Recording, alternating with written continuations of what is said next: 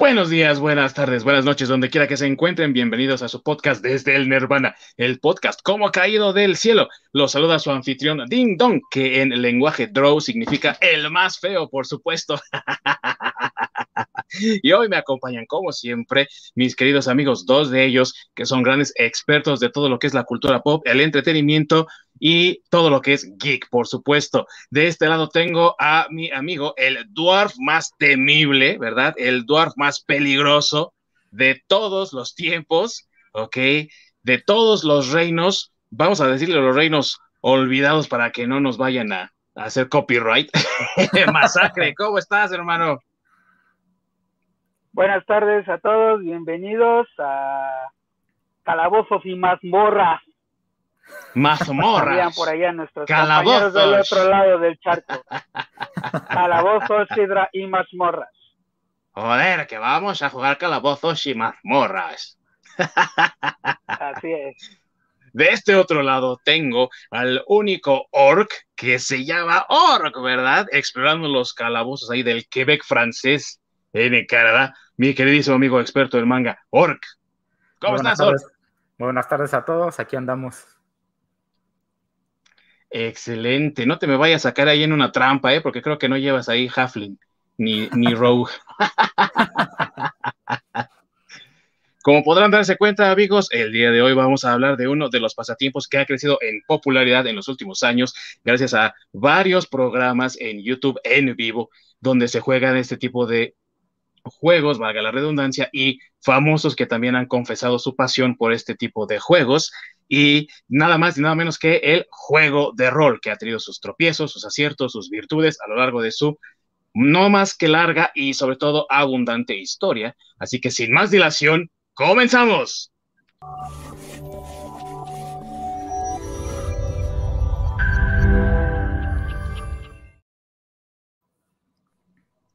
Muchas gracias a mi queridísimo Orc por esa introducción, siempre el experto en tecnología también, así es.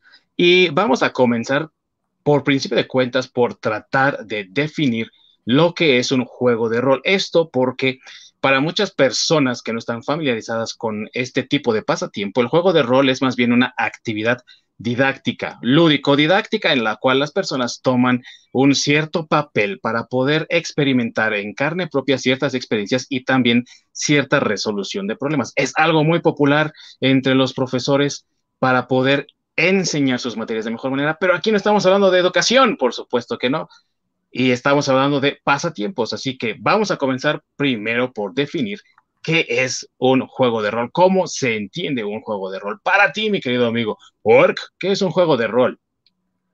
Pues precisamente como lo dice el nombre, es participar en los zapatos de alguien más para, pues digamos, cumplir ciertas misiones o eh, representar ciertos papeles. así es, así es. Para ti, mi querido amigo Masacre, ¿qué es un juego de rol? ¿Tú cómo definirías un juego de rol? Pues eh, yo, eh, un juego de rol, lo leí ahí en la RAE. rol, como quien dice, pues es, es donde un, uh, un participante adopta el papel de un personaje ¿no? en el juego. Eh, pero creo que para que se entienda mejor, este, es algo que todos hemos jugado alguna vez desde niños sin saberlo. Cuando jugábamos al papá y la mamá, cuando jugábamos a los policías y ladrones, a los indios y vaqueros, eh, que tú como niño adoptabas el papel del policía o del ladrón o del papá o la mamá o eso es, es, es un rol como para que se entienda más coloquialmente. Y mucho ojo, amigos, no crean que el, el, juego del doctor, cuando iba la prima a visitar, ¿verdad? Eso no es un juego de rol, por favor. Eso es otra cosa. entre los juegos de rol, entre los juegos de rol hay uno que destaca por ser el más popular, cierto, pero sobre todo también por ser ese juego que comenzó esta tendencia de los juegos de rol que curiosamente viene de una larga historia de juegos de guerra. Atención amigos, un juego de guerra no es lo mismo que un juego de rol. Sin embargo, sí es parte de su historia. Y estamos hablando de ello porque el creador de Dungeons and Dragons, o como dice mi querido amigo Masacre, calabozos y mazmorras, ¿verdad? Gary Gygax creó el juego de Dungeons and Dragons a partir de sus experiencias dentro de los circuitos de juegos de guerra. Y él diseñó su propio juego llamado Chainmail. Este juego tenía un apartado en el que tenía un suplemento de fantasía, ya que los juegos de guerra no tenían nada de fantástico. Todos ellos eran basados en guerras reales que habían ocurrido en la historia de la humanidad. Y aquí Gygax decidió que Chainmail iba a tener en su parte final un suplemento donde podrían los jugadores agregar situaciones fantásticas a su juego. Esto porque aparte Gygax también era un fanático de los juegos de guerra medievales y sentía que necesitaban algo más, algún tipo de sabor especial. Y agregando esto, empezó a generar cierto ruido entre sus seguidores, entre sus amigos, entre los que también disfrutaban como él del arte medieval y de las batallas campales medievales. Y hubo un tal Dave Arneson que utilizó esto para generar un tipo de juego completamente distinto a lo que era el juego de guerras o también conocidos como War Games. Así que vamos a adentrarnos un poco más en ello, mi querido amigo Masacre, que estuvo ahí, por supuesto. Bueno, Con eh, tantas leyendas. Sí, no tan atrás, pero sí quiero destacar que este, el primer eh, eh, número que salió ya como tal de, de, Calabozos y Dragones, ya con ese nombre, no con el nombre de Chainmail, es de 1974, que ahí sí, ahí sí ya estuve yo. Entonces, este, digamos que casi, casi eh, tengo la misma edad que tiene el rol como lo conocemos, eh, porque como bien dices, pues eh, el rol, digamos que el papá del rol como lo conocemos, pues son los, los eh, juegos de mesa que eran los juegos de guerra, que como bien dices, este, pues era más que donde recreaban batallas y, y demás, que, que, sí tiene la similitud mucha porque también pues en, eso, en, ese, en esos juegos eh, usaban dados para definir este, las, acciones que se que, pasaban, eh, usaban mapas también para eh, pues, simular el, terreno donde se llevaba a cabo la batalla, y también usaban miniaturas, ¿no? Entonces, es por eso que pues, son, es prácticamente el papá de, del rol como lo conocemos ahorita, los que jugamos, y este, y bueno, pues bueno, cabe destacar que eh, yo sí lo he jugado desde por ahí de la segunda edición, lo que llaman segunda edición de Calabozos y Dragones, eh, finales de los ochentas, principios de los noventas, cuando en realidad llegó aquí a, México, este, un mi querido Héctor compró la, la caja, el starter eh, de aquella época, era una caja negra con un dragón rojo, eh, dentro de esa caja ya venía un tablero, venían unos dados, este, y venía también un libro de reglas, ¿no? Un libro de reglas muy, muy delgadito, era muy parecido al, libro original que, se editó en, los 70s, principios de los 80s, un libro de color rojo, con las letras en blanco, y este, y un, dragón en, en la portada, ¿no? Este, el arte era muy sencillo, digo, estoy hablando de la edición roja. Eh, antes de eso, pues el arte todavía era más sencillo. Este, eh, y bueno, de ese, de esa época, pues yo sí tengo un, solo tengo una aventura. Eh, los libros ya, ya no los tengo, los, los, los tres libros principales. Pero básicamente para, es este, para nuestros amigos que nos estén escuchando en el podcast. Es un libro de color gris, con un dragón en la portada y un, caballero, eh, y es de una aventura de Dragonlance, ¿no? Que es una, una, eh, aventura famosa en, dentro del círculo de, de y Dragones, ¿no? Una historia famosa en una tierra famosa. Eh, de hecho, si se fijan, este libro todavía pertenece a cuando se dividió. quiero destacar que, bueno, quiero mencionar que en aquel momento salió como Calabozos y Dragones, que era ya como un juego de mesa en general para todos, pero después se dividió en Calabozos, o bueno, Dungeons and Dragons y Advanced Dungeons and Dragons.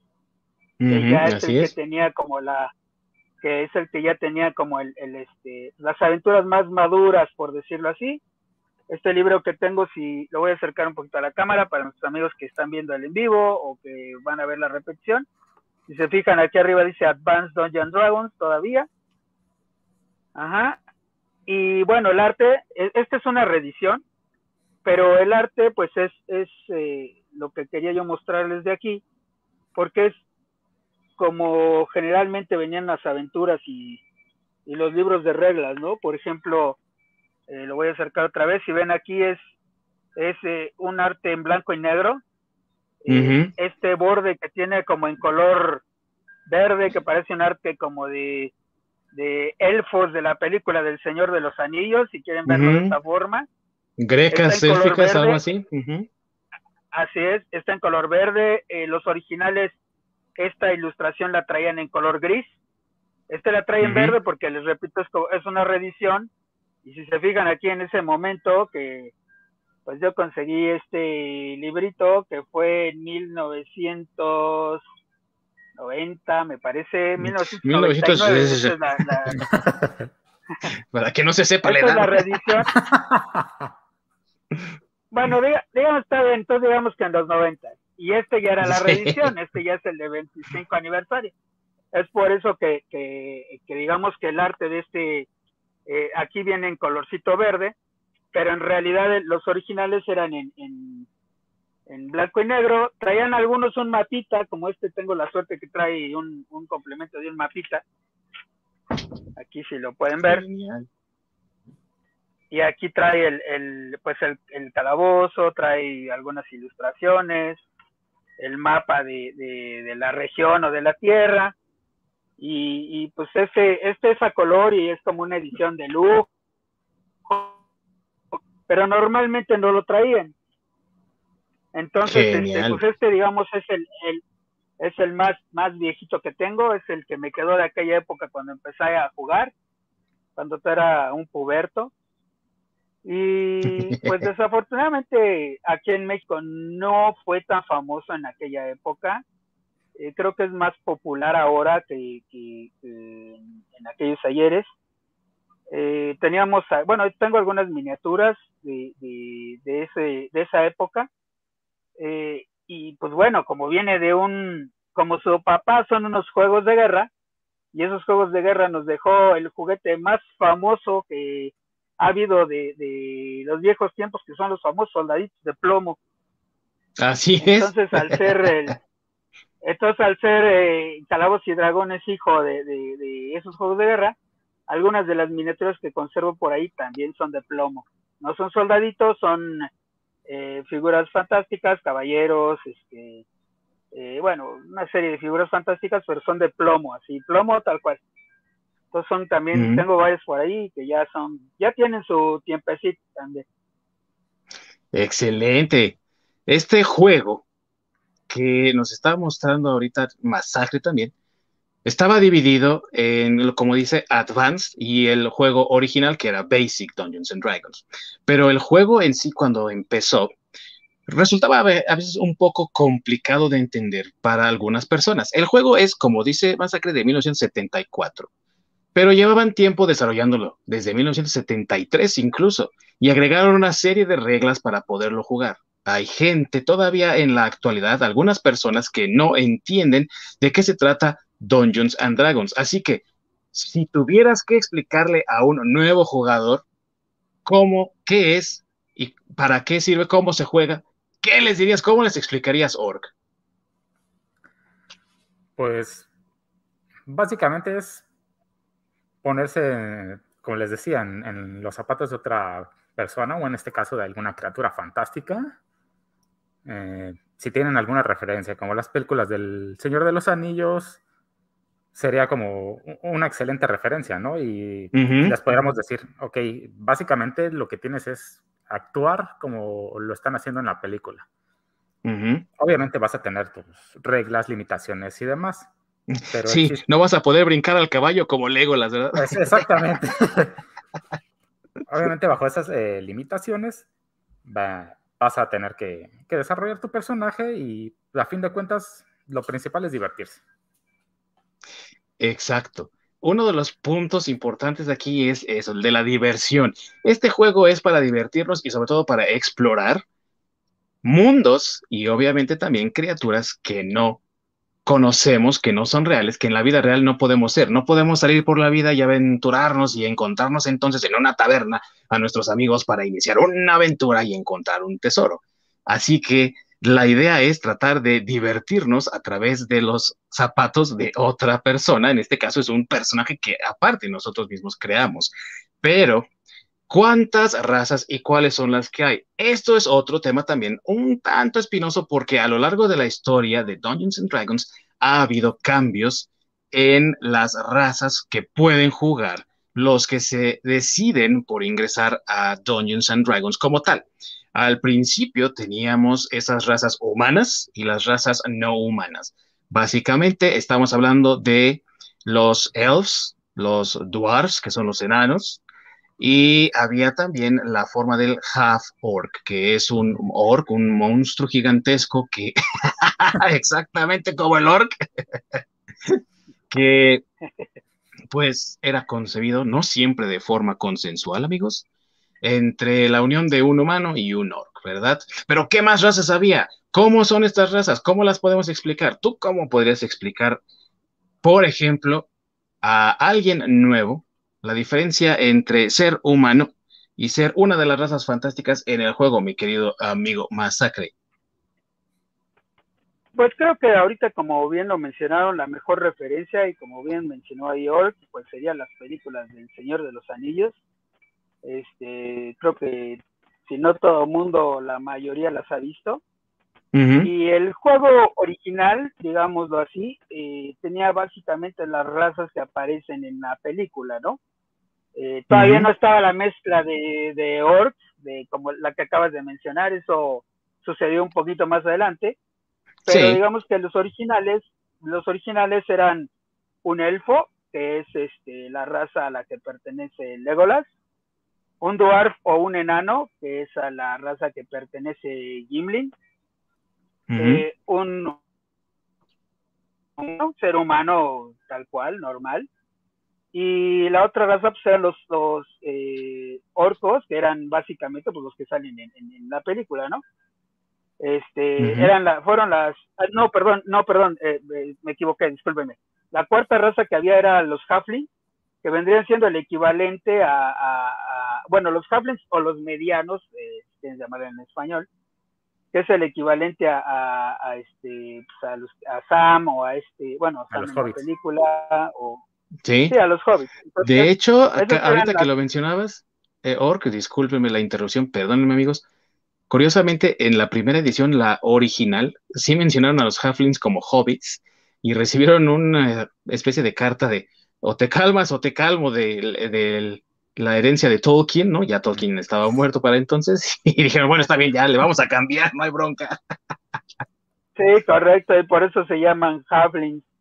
Este, en, español no tenemos ese problema, ¿verdad? Pero digamos que esas eran las cuatro eh, razas básicas que jugabas. O sea, eh, afortunadamente en esta era digital, si quieres verlo así, ya tenemos el Señor de los Anillos.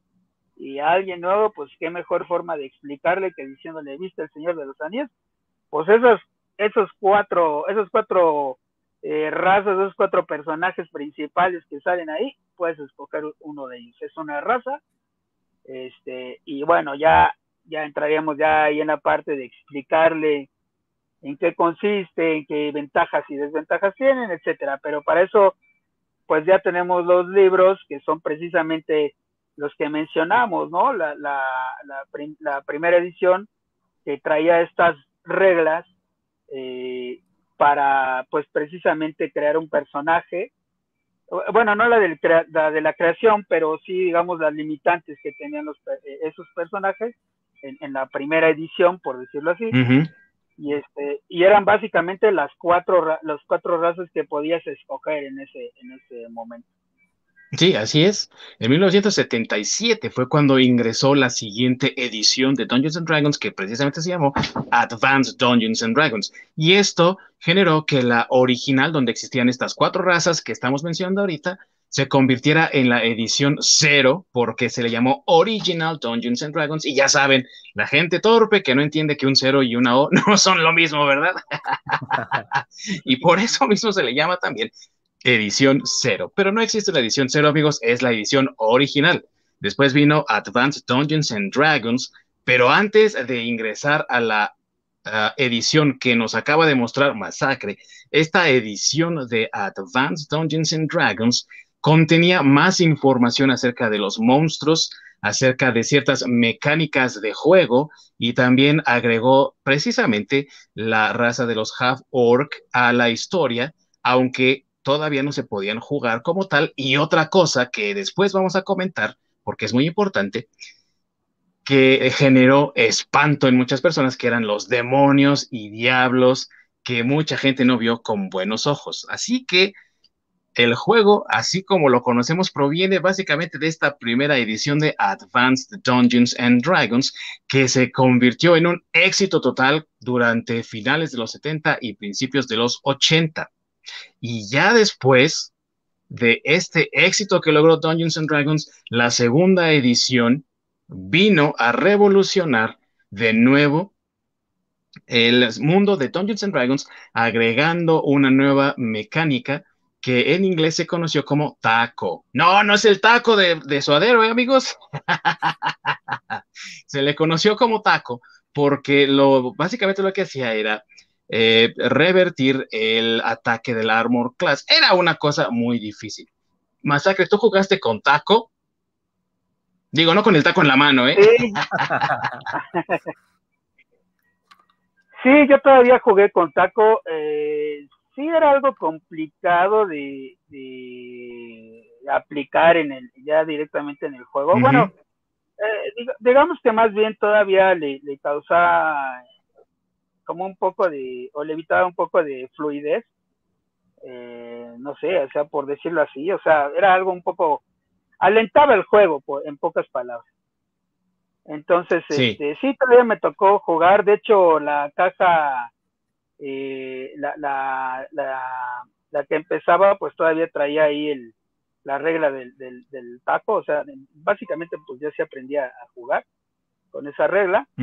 Este, pero bueno, afortunadamente también después cambió, este, eso ya creo que lo eh, comentaremos más adelante. Y este, pero sí, sí, sí, sí me tocó con eso.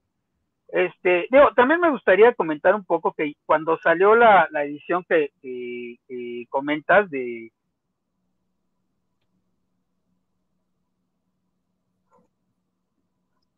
Estás con el micrófono apagado, amigo.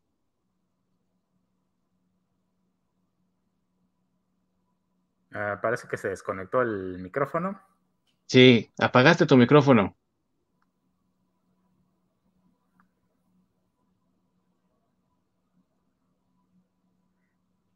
¿Te imaginas jugar con taco? Yo creo que eh, como fueron avanzando las ediciones, pues se fueron simplificando algunas reglas porque, como ya lo mencionaba Masacre, hay unas cosas que se hacían el juego más lento porque tenía que haber eh, tiro de dados para muchísimas cosas, ¿no? Por ejemplo, si tenías una armadura muy pesada, qué tanto peso traías y demás, y nada más te iba complicando la existencia. Aunque también eso le generaba como cierto interés a la gente porque era como eh, vivir la vida realmente y eh, sopesar las situaciones que ocurren en la vida y decir, bueno, esto puede pasar, esto puede ocurrir también si hago esto, y ah, yo pienso que para muchas personas, eh, en insertarlos en el realismo de vivir una campaña medieval o de índole medieval en ese sentido, pues la verdad es que les generó demasiado interés. ¿Cómo hubiera sido si yo hubiese tenido una armadura? ¿Cuánto peso trae? Entonces, ¿qué va a ser mi personaje? Y eso también es lo que yo pienso genera tanta expectativa para que la gente diga, yo quiero jugar Dungeons and Dragons, ¿no? Sí, eso también. Y, no solo eso, sino digamos, es que escaparte de tu realidad o tu día a día, que llegas cansado del trabajo y todo lo que has pasado en la semana, tomarte unas 3, 4 horas jugando en un mundo de fantasía es, es lo que hace que valga la pena.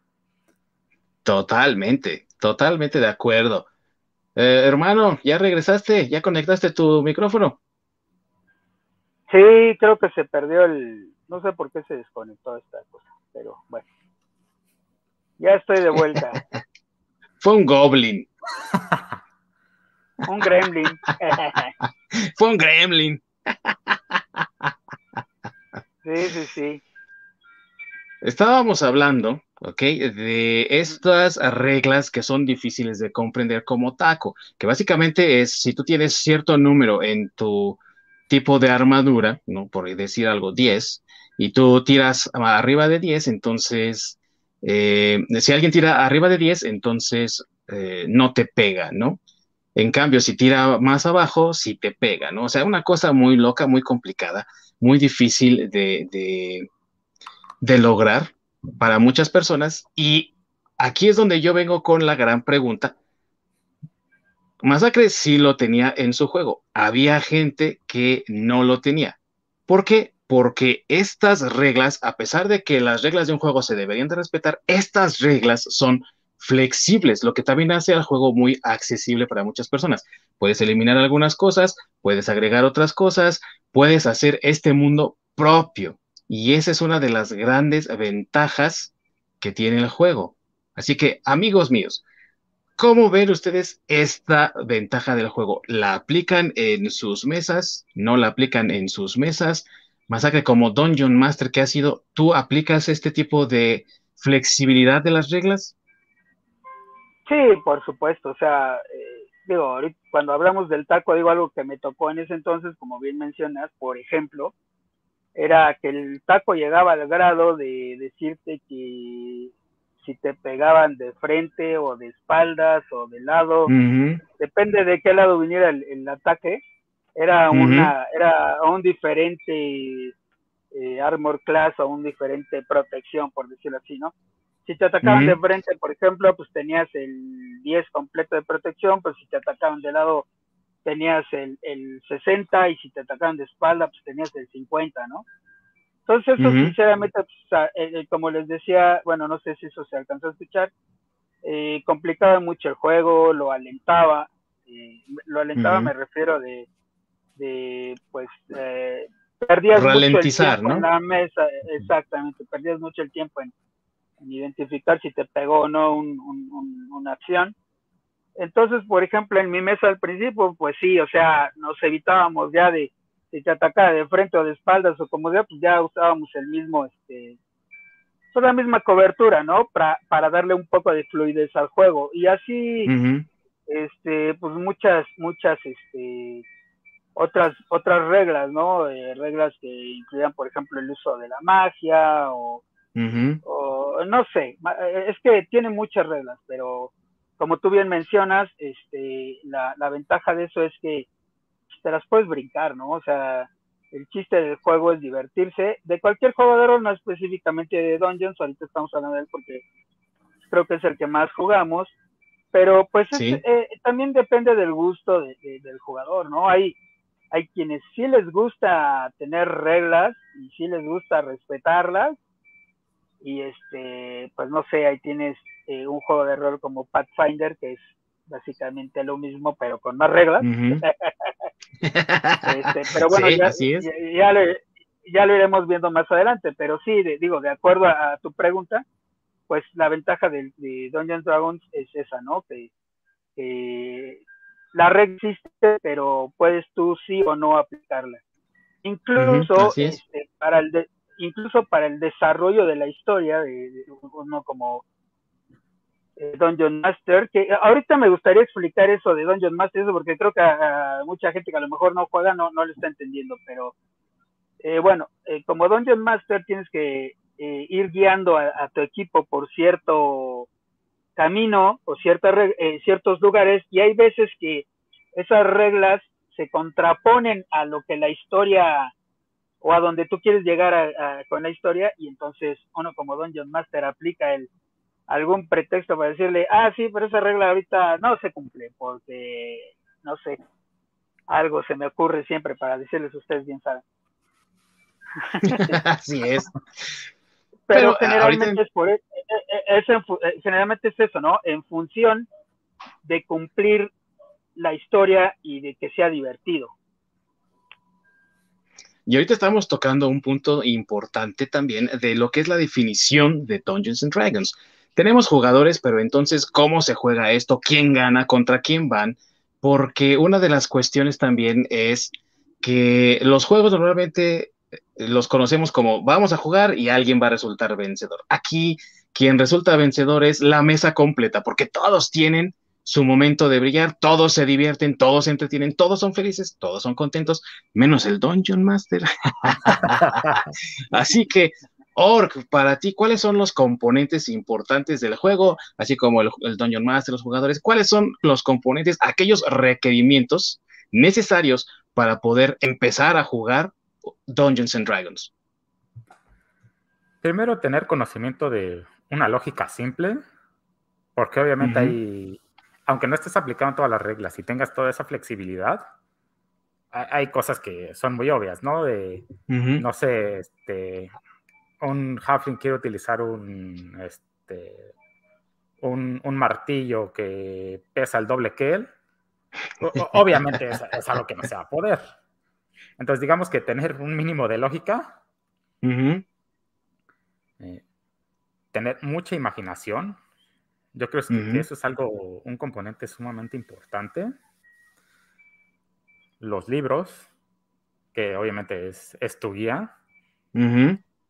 Ah, están los dados, la gente. Exactamente. y mucha disposición a, las situaciones que se pueden ir dando e irte adaptando a las mismas situaciones, ¿no? así es, así es, que a fin de cuentas generaron una popularidad en el juego que eh, resultaría extraña si estamos hablando ahorita, y lo hemos comentado, de que no era tan popular, ¿no? Ahorita ya está ganando más popularidad que antes. Y sin embargo, para 1982, el juego ya había ganado 20 millones de dólares. GSR, que es la compañía que hace, hacía Dungeons and Dragons, Tactical Studies Rules, ganó 20 millones en 1982 con Advanced Dungeons and Dragons, que ahorita a lo mejor suena como un número muy pequeño, pero para una empresa que nada más tenía en ese entonces a cinco personas trabajando, pues sí que era una buena lana. Entonces, para la época. Para la época también, entonces le dio oportunidad al juego de posicionarse, obviamente, en la cultura nerd, en la cultura geek, porque también es cierto que en aquel entonces admitir que jugabas Dungeons and Dragons era prácticamente cometer suicidio social y nadie se te quería acercar, ¿no? Ahora, mis amigos, para que un jugador pueda utilizar su personaje, no nada más con, eh, es suficiente con tener al personaje creado en la raza que vas a elegir, si va a ser un elfo, un dwarf o un humano. ¿Qué va a hacer en este mundo? ¿De qué trabaja? Y aquí es donde viene otro elemento importante de Dungeons and Dragons, que es la clase, que es prácticamente el trabajo del personaje. Hay varias clases. Al principio, igual se tenía un número limitado de clases. Hoy en día hay ya varias clases, todas ellas con cierto, eh, ciertas ventajas, ciertas desventajas, oportunidades y demás. ¿Cuáles son las clases que a ustedes más les gusta jugar? Y obviamente a partir de esto vamos a describir estas clases para que nuestros amigos las puedan eh, utilizar. Mi querido amigo Masacre, ¿cuál es tu clase favorita para jugar? Híjole, pues eh, mi clase favorita eh, siempre han sido los fighters. Yo no soy mucho de, de magos y usar magia, no me gusta mucho, me gusta más el enfrentamiento más directo. Este, entonces creo que sí, esa sería mi favorita. Este, me gustaría nada más comentar un poco de lo que viene siendo la mesa, ¿no? Un poquito antes de, lo de las clases, o sea, cómo funciona, como bien dijiste, y qué es un bendito Dungeon Master. Bueno, eh, básicamente Calabozos y Dragones, todas las, aventuras que llegas a tener ahí son aventuras de, de un grupo de personas, eh, lo ideal serían eh, cuatro o cinco personas, pero pueden ser más, ¿no? Pueden llegar a ser 10, 11 personas. Eso digamos que no es, no, no es impedimento, pero lo ideal sería un equipo de, de cuatro o cinco personas que son los aventureros, por decirlo así, y un este eh, que los aventureros propiamente no saben qué es lo que va a pasar en la historia, y un Dungeon Master que es quien los va, o un amo del calabozo, si alguna vez vieron la caricatura, ya sé que también es para los de la generación a la que yo pertenezco, pero si alguna vez vieron este, la caricatura, pues el, el amo del calabozo famoso, que es quien, eh, pues la chamba de, del Dungeon Master y que ahorita que tocamos las clases me gustaría mencionarla, porque propiamente no aparece como una clase, pero también tiene una chamba que hacer y es la persona que va guiando a este equipo a través de la historia. Es el único que conoce, de, este equipo es el único que conoce la historia.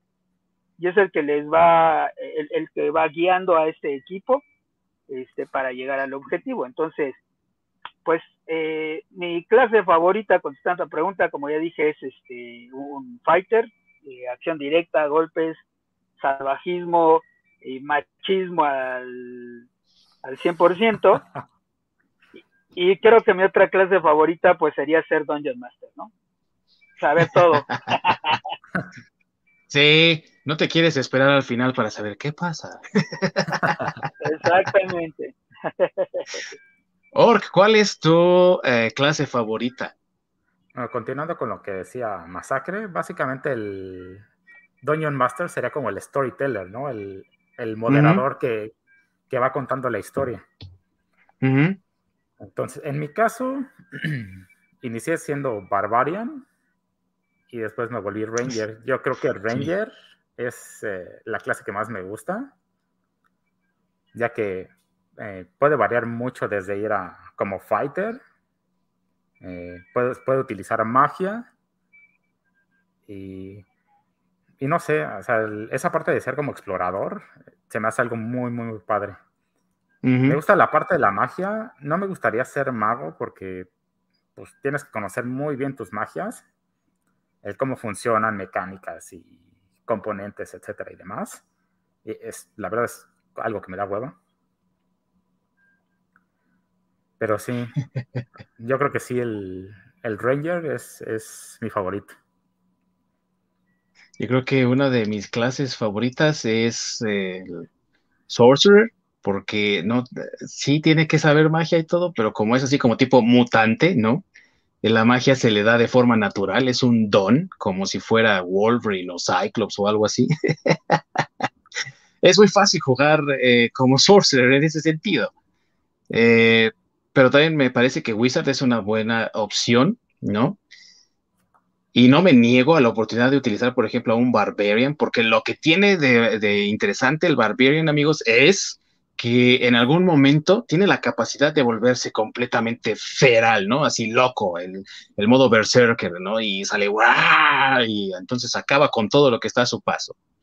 Pero los fighters también son, sobre todo si eres un dwarf y un fighter, es, es como ser Gimli del Señor de los Anillos y, lanzarte a la batalla y así vengan por mí, ¿no? A ver quién se atreve a venir, ¿no? Y mientras estás blandiendo tu hacha doble o algo así, ¿no?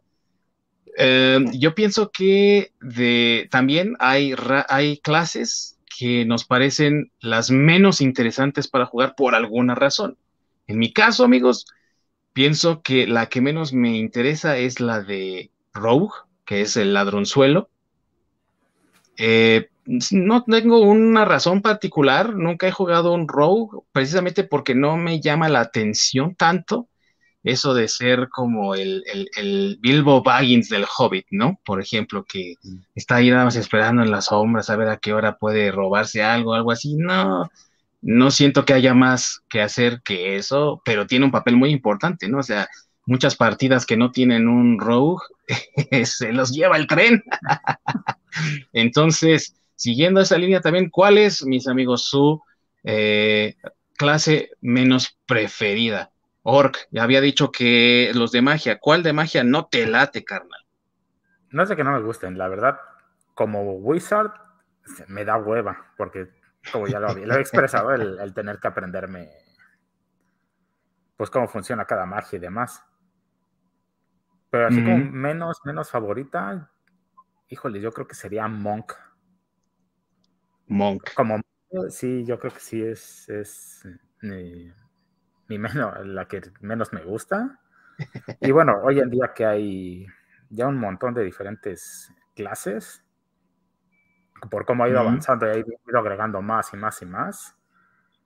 Eh, hay otras que actualmente yo creo que no conozco y otras que se me hacen interesantes, pero no sé cómo funcionarían dentro de la mecánica, como los eh, Psionics. Ah, básicamente, a Jean Grey. O más bien sería como a Psylocke, ¿no? Que el equivalente. Sí. Entonces, yo, yo creo que eh, tratar de meter ese tipo de razas y demás, bueno, de clases dentro de, la partida, sobre todo cuando no las conoces bien, me da curiosidad por cómo integrarlo a, la mecánica y por otro lado es de... Ah, sí, pero es que estos están más padres, la verdad. Para ti, mi hermano, que cuál es la que dices tú, esta no, de plano, no, no.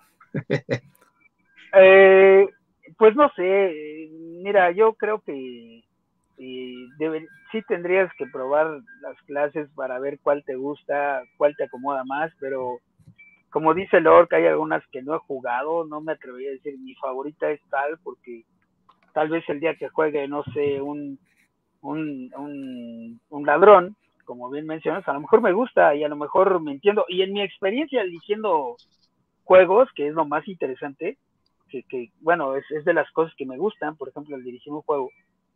Eh, de entrada yo a los jugadores que son muy nuevos les recomiendo que, comiencen con una clase sencilla. Clase sencilla me refiero a un ladrón, un, un fighter, un, ese tipo de clases que, que son un poco más sencillas de, manejar. Este, pero en, en, el juego, o dirigiendo, he estado en muchas mesas con mucha gente diferente y lo que me ha llamado mucha atención es que hay gente que es un natural, ¿sabes? Este, híjole, a mí no se me olvida un, a mí no se me olvida un, un, cuate que teníamos, este, Fabián se llama él, por ahí, si nos llegas a escuchar, saludos Fabiáncillo. Este, híjole, ese cuate era un, un ladrón nato. O sea, Salido de Catepec.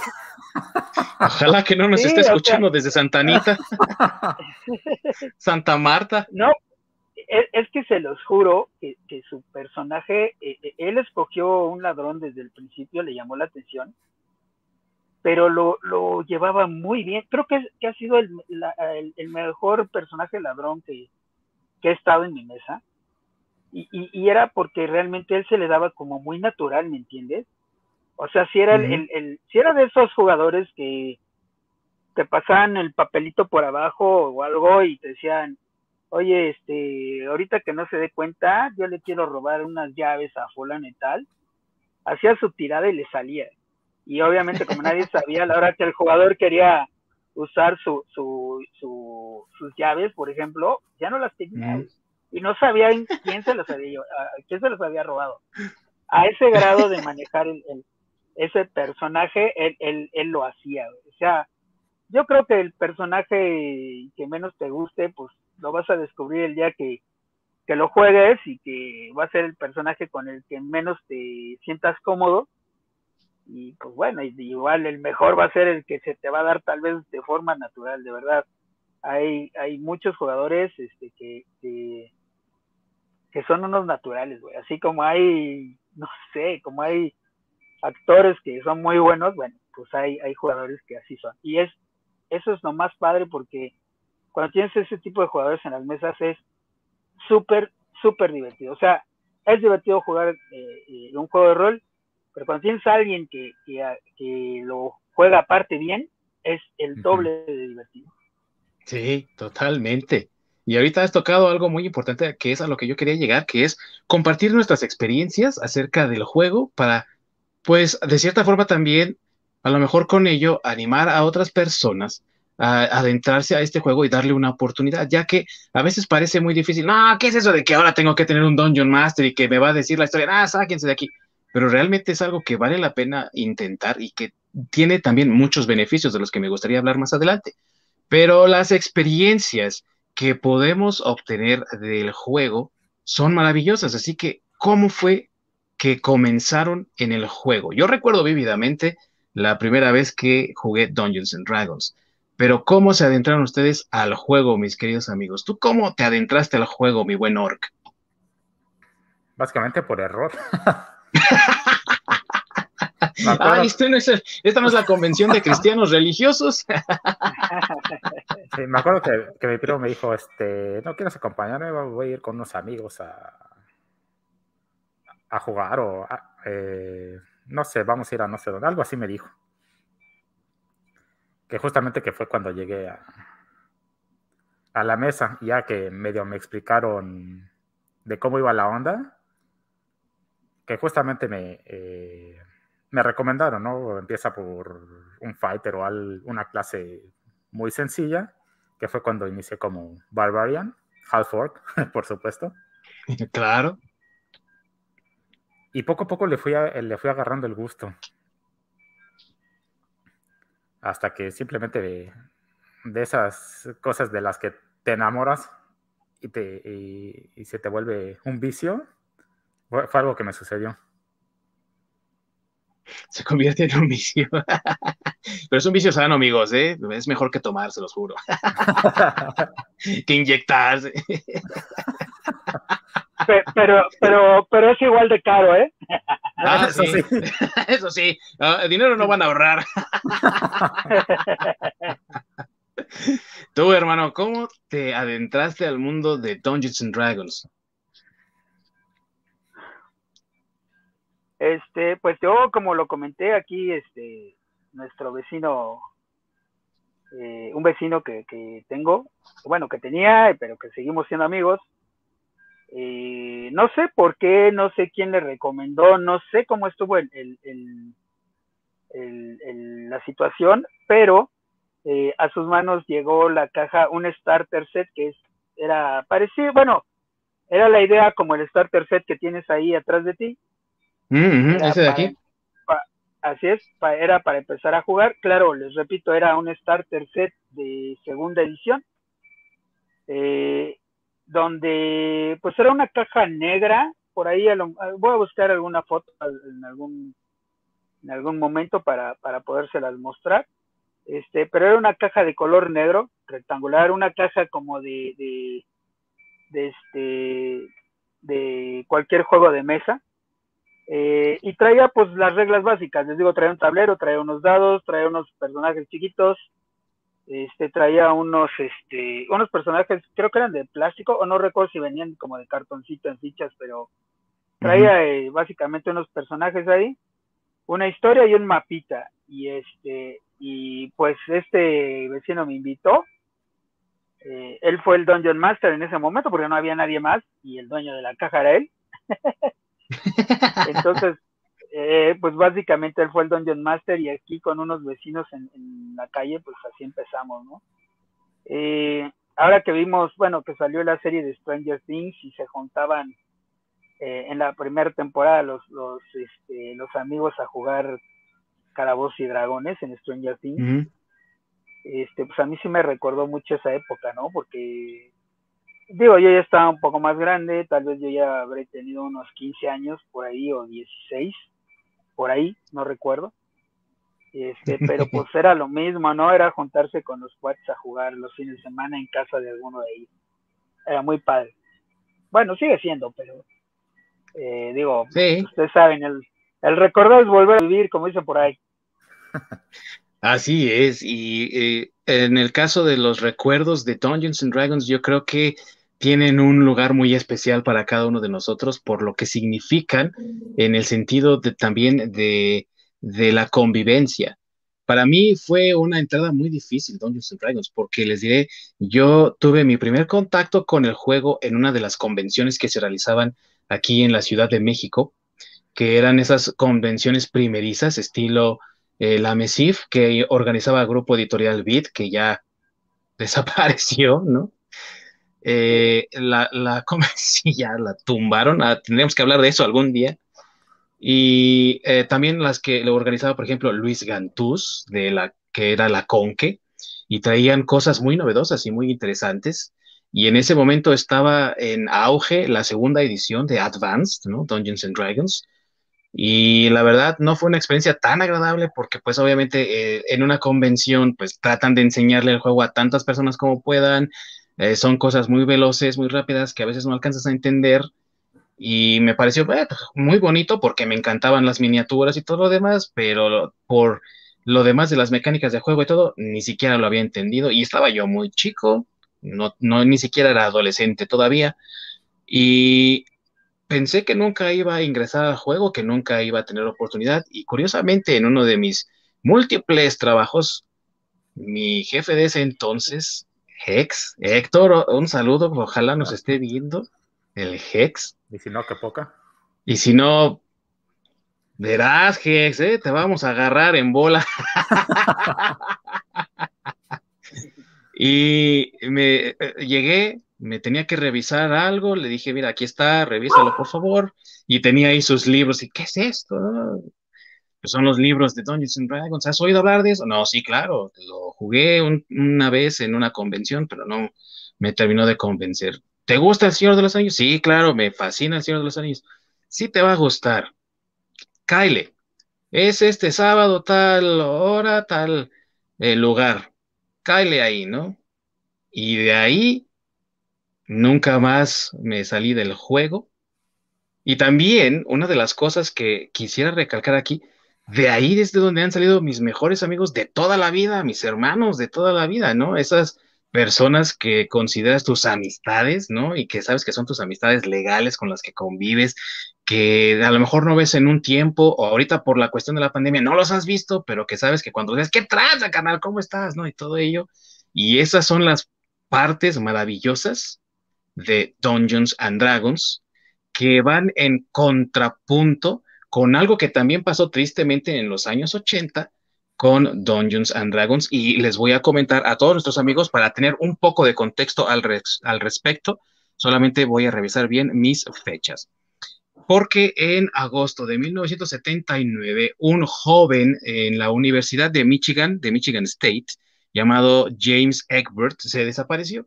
Su familia no supo nada de él y estaban muy preocupados. El chico tenía 16 años escasos y era un chico prodigio de esos súper inteligentes que luego lee uno en los periódicos y eh, estaba estudiando la universidad. Desapareció y no supieron nada de él, así que contrataron a un investigador privado que descubrió varios libros de Dungeons and Dragons en el dormitorio del chico y tratando de encontrarlo, unió las piezas e, y entrevistó a varios de sus compañeros con los que jugaba, quienes decían que en las calderas de la universidad solían adentrarse y explorar y que posiblemente estuviese ahí. No lo encontraron ahí, el chico no fue encontrado sino hasta el año siguiente, en, en 1980, cuando él salió a decir, yo traté de cometer suicidio en las calderas, fracasé y me fui a esconder a casa de un amigo. Él no dijo nada por miedo, pero eso fue lo que pasó. Y a raíz de esa desaparición, el investigador conectó la desaparición del chico con Dungeons and Dragons, diciendo que era algo satánico del diablo y monstruoso, y que originó un libro de Ronda Jaffe que se llamó eh, Monstruos y mazmorras o laberintos, no, Monstruos y laberintos, Monsters and Mazes, en el cual ella habla de cómo este juego le perdía la mente a los niños, era un juego destructivo y entonces los grupos de padres ya se la saben, ¿no? Ya se la you know. Ay, mis hijos, pobrecitos, ¿qué les va a pasar, no? Y los grupos religiosos, estas son cosas del diablo, miren, el libro trae demonios y diablos y cuánta cosa, vean el arte, pura cosa de satanismo. Los niños adentran al satanismo aquí y comenzó una ola de locuras llamado el Satanic Panic, ¿no? Así que, ¿qué es lo que piensan mis amigos de esta situación? Mi estimado Masacre, ¿tú viviste esto en tu época? Eh, bueno, no, no tanto aquí en México, porque en México, como les digo, no era tan, tan popular de Calabozos y Dragones. Este, pero sí hubo una película al respecto de, lo que mencionas. Eh, y la, y la protagoniza Tom Hanks. ah, sí, que aparte es su primer papel, ¿verdad? sí, correcto, correcto. Y este, pero bueno, como les digo, aquí en, México pues no era, no era tan famoso. Es, más, de hecho, eh, creo que no, aún no es eh, o no tiene ese nivel de, de, fama, eh, porque, pues no sé, la, la, yo no he visto aquí la, la familia mexicana que se, que se preocupe, perdón, que se preocupe por, por eso, ¿no? O sea, creo que en general, este, la gente de, de eh, pues la gente común, por decirlo así, eh, no tiene idea de lo que es un, un juego de, rol, ¿no? Este, digo, no, es porque aquí en México no es, no es tan popular. Eh, de hecho, los libros, pues por ejemplo, los libros más nuevos, ahorita que llegamos a ese tema, ni siquiera están en español. Ah, Entonces, ah, que ese es otro, es otro buen punto, ¿eh? O sea, la, la mayoría de las personas que juega este rol eh, sabe inglés o por lo menos aprende o por lo menos le tiene que entender porque eh, cabe destacar que pues estos son, son libros que están en, en inglés. Este, todavía los libros de, me parece, bueno, los, los primeros sí están en español, si los puedes encontrar, todos los encuentras en internet. Los de segunda edición también los encuentras todavía en internet, ya en español hasta tercera y cuarta edición los encuentras en, internet en español, porque todavía tenían el acuerdo de la, eh, eh, digamos, la editorial con, con, este, con una editorial española. No recuerdo cuál es la editorial española. Y entonces los encuentras, aunque curiosamente, si en la que, digo, en todo momento, si tú consigues los libros originales en español, son más caros que en inglés, entonces la mayoría eh, con nuestro poder adquisitivo tratamos de comprar las versiones en inglés. Entonces, bueno, eh, regresando al tema, este, pues aquí en realidad no se dio eso tanto porque, eh, pues no, no, el rol no es tan popular todavía. Es, es, raro encontrarlo en algunos lugares de, provincia, no en todos, claro, pero por ejemplo es difícil, yo no he encontrado por ejemplo, mesas o grupos de rol, no dudo que existan, pero tal vez no son tan grandes. Por ejemplo, en Oaxaca, por ejemplo, en, no sé, Colima, Nayarit. Este, hay, mesas importantes que incluso tienen sus, páginas de Facebook, como son este, los, los Tlaxcaltecas, Tlaxcala sí existe y tienen por ahí un, una página en Facebook. Ahí está la evidencia, amigos, sí este, existe, porque hay un grupo de rol. Son igual de traicioneros también. Sí, entonces, este. Pero en general, en, general en México, pues no llega a esos, esos niveles de popularidad como en Estados Unidos o en Canadá. Entonces, pues no, no, no, no vivimos eso, solo lo vimos en las noticias, no sabíamos ni de qué nos hablaban. Y fue algo así como que, eh, pues sí, qué bueno, ¿no? Mala onda. Vimos la película, se nos hizo una tontería. dijimos, ay, qué poco sentido común tienen los gringos. Nadie sabía que estaba basado en un hecho real. Este, pero pues digo, no, no, realmente aquí en México no, no sucedió nada de eso. O no ha sucedido. Hasta que tal vez alguien del gobierno se dé cuenta. pues ya ves lo que le pasó al Pokémon, ¿no? Que el Papa dijo, entonces pues igual y después a Don Jones también. sí, sí, sí, sí. Ork, ¿tú viste la película, hermano? No, la verdad no sabía que existía. O sea, sí supe de todo esto que, sucedió en, Estados Unidos. También hay que tomar en cuenta la, época en la que sucedió y a, fin de cuentas que para ese entonces era como muy cerrada el, el, tipo de mentalidad que se tenía. Incluso hoy en día hay personas que siguen siendo sumamente cerrados. Sí pero sobre todo en esa época, con un pensamiento muy arcaico y muy cerrado, obviamente con cosas que, como es naturaleza del ser humano, que no entienden y, no comprenden, tienden a espantarse. Y, y por cómo es la cultura de Estados Unidos, y yo creo que en, en Europa y Canadá padecen de lo mismo, del hecho de quejarse absolutamente de todo. Entonces, cuando ven algo que no les parece, algo que no, que alguien que no vea bien, y sobre todo porque son comunidades muy religiosas, tienden a quejarse absolutamente por todo.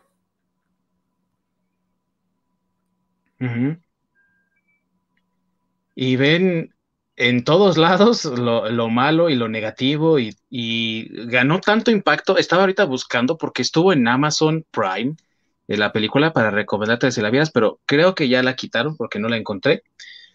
Pero eh, el, hecho de que la película fuese tan exitosa para las personas religiosas, ¿no? En, en, el sentido de decirles lo que querían, ¿no? Tuvo ese éxito de confirmarles sus sospechas y el hecho de que el libro tuviese tantas ventas de, copias el año anterior a la película, la película salió en el 82, nos está diciendo que estas personas realmente creían en esta situación, ¿no?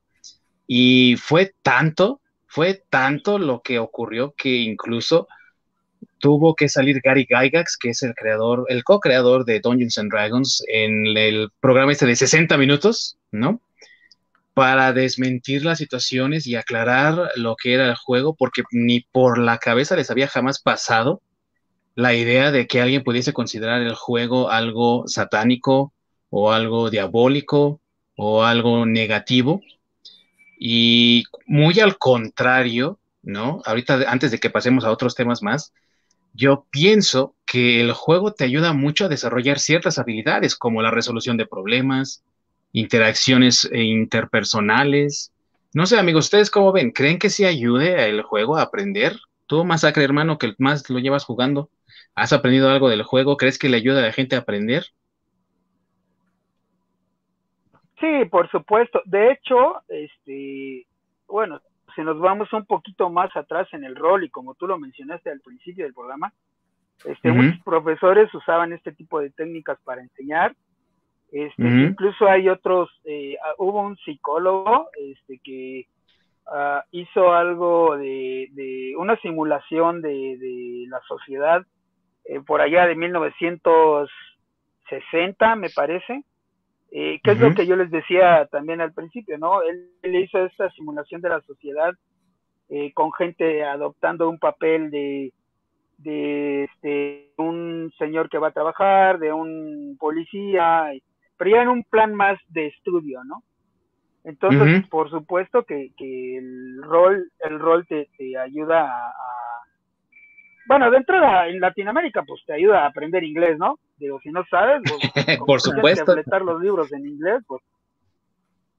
Empezando Así fue como el Orc migró, amigos. Eh, Así fue como el Orc migró. Pues,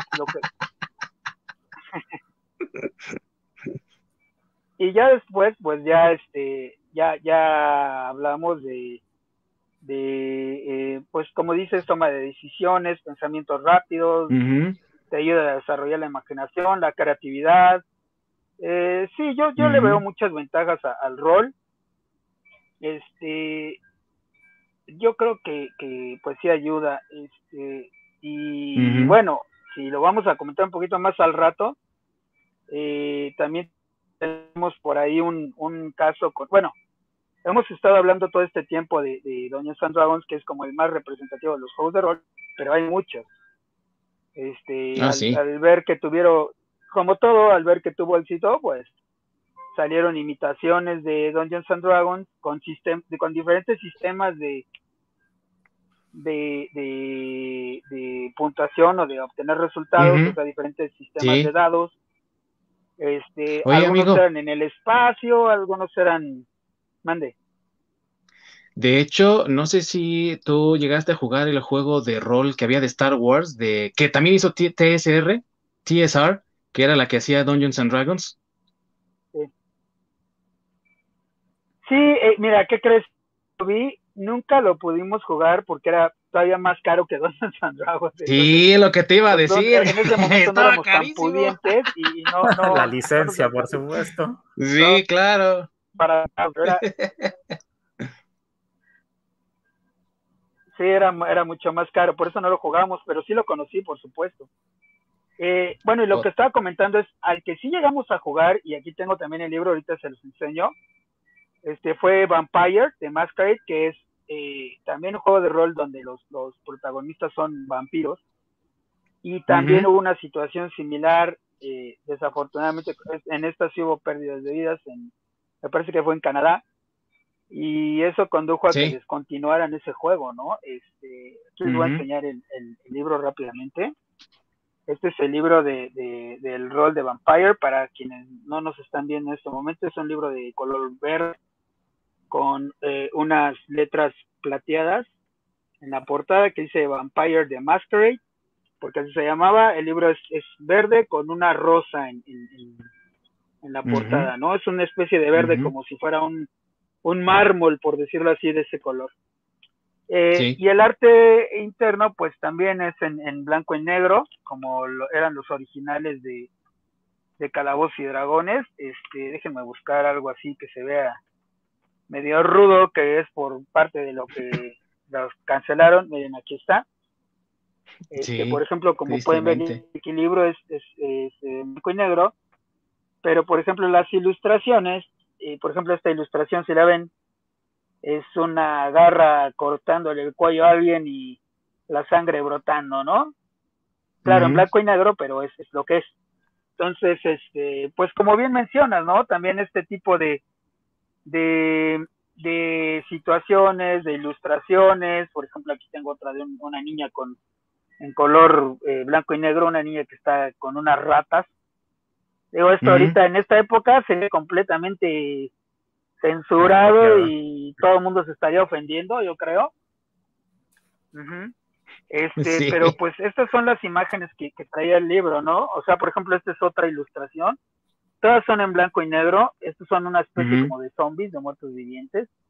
También, entonces, digo, creo que les he mostrado varias, varias, este, imágenes que pues son bastante, pues digamos, no son perturbadoras, en mi opinión, no, este, a lo mejor yo estoy acostumbrado a, ver mucha violencia, pero digamos que, por ejemplo, pues para alguien, este, alguien que está empezando o alguien que, que se clava mucho en este, eh, pues, y, y un, un, papá conservador al ver estas imágenes, pues, por supuesto que se vendrá.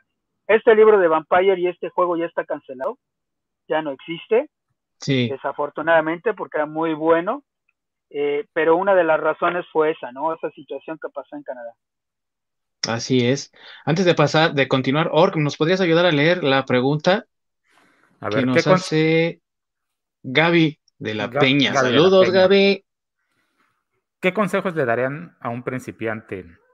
Mi primer personaje murió porque me hice transparente con un anillo y jamás encontraron mi cuerpo. ya no le hables a tu Dungeon Master.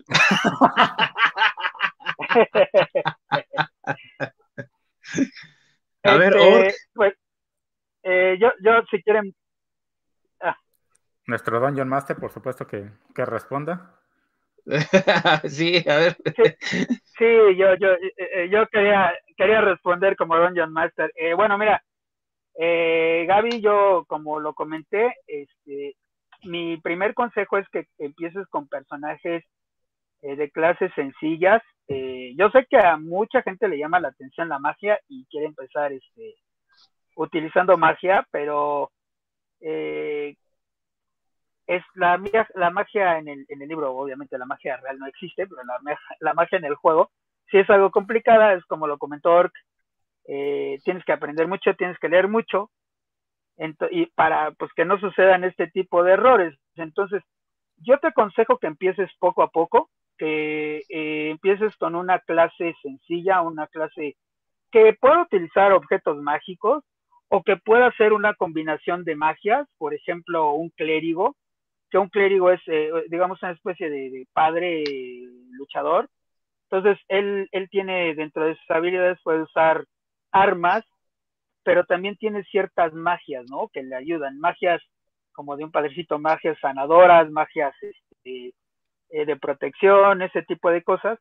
Y a lo mejor ese personaje o ese tipo de clase te ayudaría a ir entendiendo un poco más la magia para que en cierto momento, cuando tú quieras cambiar y ser este un mago, un sorcerer, ya la clase que te gusta, que es un poco más complicada, pues la, la, la puedes manejar mejor y, y no te pase este tipo de situaciones. Y también déjame decirte que este no es algo raro, ¿eh? Todos hemos pagado el precio de la Novatec y a todos nos han sucedido situaciones como las que nos describes.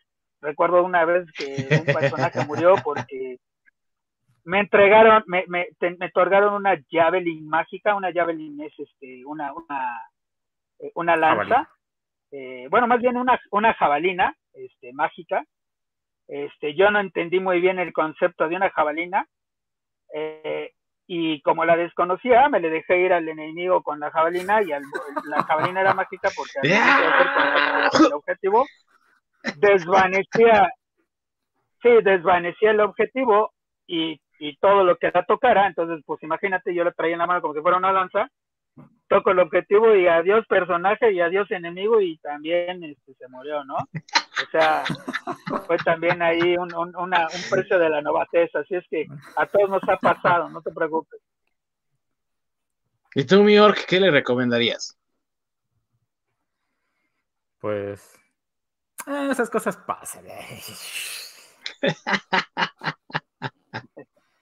Volver a intentarlo, es, es lo de menos. Pues, ahora sí que entre más juegues, más, más le vas a ir agarrando la onda, más te va a ir gustando, tal vez lo vayas detestando, eso es a gusto de cada quien. Pero el chiste es, uno, no de caerse si te equivocas, pues a fin de cuentas, en la vida te equivocas muchas veces y desafortunadamente esas equivocaciones tienen consecuencias. Lo que puedas hacer dentro del juego realmente no tiene consecuencias, entonces puedes experimentar todo lo que quieras. Y volvemos al punto, el chiste es divertirte mientras lo haces. Así es. Es mi recomendación también, divertirte. Inténtalo. Eh, no importa cuántas veces mueras, porque al principio eso va a pasar dado que no estás acostumbrado. La curva de aprendizaje de Dungeons hoy en día con quinta edición ya no es tan grande como lo era, por ejemplo, en tercera edición, en segunda edición. Y ya la curva de aprendizaje es mucho más agradable, mucho más amigable para los nuevos jugadores. Si tienes con quién jugar esta edición de acá, ¿no? Del starter, juega la edición del starter para que te ayude a explorar las posibilidades de tus personajes y cuando muera tu personaje no te desanimes, crea un nuevo personaje. Si quieres ser la misma clase, elige la misma clase. Si quieres ser otra clase, lo puedes hacer. Si quieres elegir otra raza, es una oportunidad para que tú puedas volverlo a intentar. Y que eh, ahora sí que mientras no mueras por culpa de otro, como aquella vez, como aquella vez que nos encerraron en un lugar completamente de metal y algún inteligente lanzó un rayo abriéndonos a todos. El orc no me dejará mentir que eso pasó. es una historia real o, estar encerrados en, creo que era una alcantarilla, no sé qué demonios, si a alguien se le ocurre tirar un fireball. Un fireball también. Y terminó achicharrado el mismo. Hay quien, y todos los demás. Hay a quienes la curva de aprendizaje simplemente no aplica. Ah, sí, eso es cierto. Pero cómo nos divertimos, eso sí. Pues bueno, sí, te enrabias porque dices, no, mi personaje estaba bien chido y hay que empezar desde cero, pero es divertido al fin de cuentas. Y como ves, mira, hasta las anécdotas nos hacen reír de aquellas veces en que, y sí nos enojábamos, ¿no? Y me acuerdo, creo que, no me acuerdo quién fue que estábamos peleando contra un dragón y al morir el dragón que le cae encima porque estaba volando. no, fue Paquito, no me acuerdo quién. No, no, no, fue este, fue, fue César pues ah, también, este, estaban novatos y no, no fue un dragón, fue un wyvern, que es una especie de dragón. Un wyvern. Este, pero digamos que es, sí, digamos que es un dragón del tamaño de un microbús, por decirlo así. Y este, sí, como, como dice este Ding Dong, le, le echó un rayo, lo mata y Mogole le cae encima. Entonces, este, pues sí, es el precio de la novatez, es este es, eh, es divertido, después vas a practicar esa anécdota, te va a dar mucha risa. Y este, como a nosotros ahorita, como puedes ver, y, pues sí, o sea, lo importante es divertirse, uh, como dicen, inténtalo otra vez. Te repito, yo, yo sí te recomiendo como Dungeon Master empezar con algo más sencillo, porque pues duras más, tienes la oportunidad de aprender más y de subir niveles. Pero pues si tú estás convencido y dices, este, pues el mago es lo mío, yo quiero un mago y me vale lo que diga el Dungeon Master Masacre porque pues ese güey ni sabe, pues adelante, ¿eh? O sea, lo importante es divertirse y eso es el mejor consejo que, que, que se puede dar. Así es, así es. Muchas gracias por esa pregunta. Eh, ahorita que estábamos hablando de las ventajas que tiene el juego, lo que te ayuda a aprender y todo, mucha gente también lo vio en el juego y no le importó aquello que decían los grupos religiosos y el juego siguió teniendo éxito. Por tal motivo, la serie de televisión animada que hablaba Masacre, donde los niños, ¿no? Se suben al, a la montaña rusa y ¡pum! son transportados al mundo de Dungeons and Dragons por el Dungeon Master y tienen que regresar a su casa, ¿no? Y eh, les dan armas especiales que el antagonista de la historia, ¿no? Llamado Venger, cree que si las obtiene puede conquistar el mundo y eh, fue una historia muy interesante. Yo sí la vi, ¿eh? te digo, no es nada más de tu época, sí la vi yo también. y sí me gustaba, la verdad, la verdad sí me gustaba mucho. Eh, y eso fue el, digamos, la evidencia de la popularidad que estaba ganando el juego y de los adeptos que iba consiguiendo el juego, porque incluso Gary Gygax estuvo en Los Ángeles para ver si se podía hacer una película ya desde ese entonces para Dungeons Dragons. Cuando se desató toda esta polémica alrededor del juego y de que era un juego satánico y demás, ¿qué hizo la compañía? Contrató a una señora llamada Lorraine Williams, que no sabía nada de juegos, no sabía nada de cultura pop, pero era dueña de Buck Rogers. Y ya saben, los fans de Buck Rogers dijeron, no, sí, sí, hay que contratarla. La contrataron para dirigir Dungeons and Dragons y resulta que era una religiosa recalcitrante y ella creó el concepto de eliminar la palabra demonios y diablos del vocabulario de Dungeons and Dragons para la segunda edición.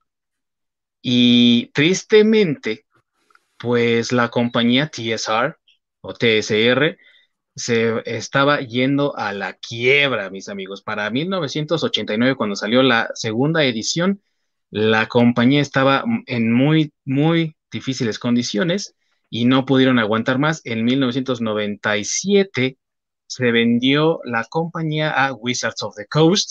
Para los que juegan Magic the Gathering, esa es la compañía que lo hace y Dungeons and Dragons TSR se convirtió en parte de Wizards of the Coast. Y solamente dos años después, en el 99, los compra Hasbro y de, de inmediato le meten varo y dicen, ahora sí vamos a sacar una edición, pero bien chida, y esa es tercera edición del año 2000. Y si no me creen, Masacre tiene ahí unas imágenes eh, de los libros bien hermosas porque él tiene los libros.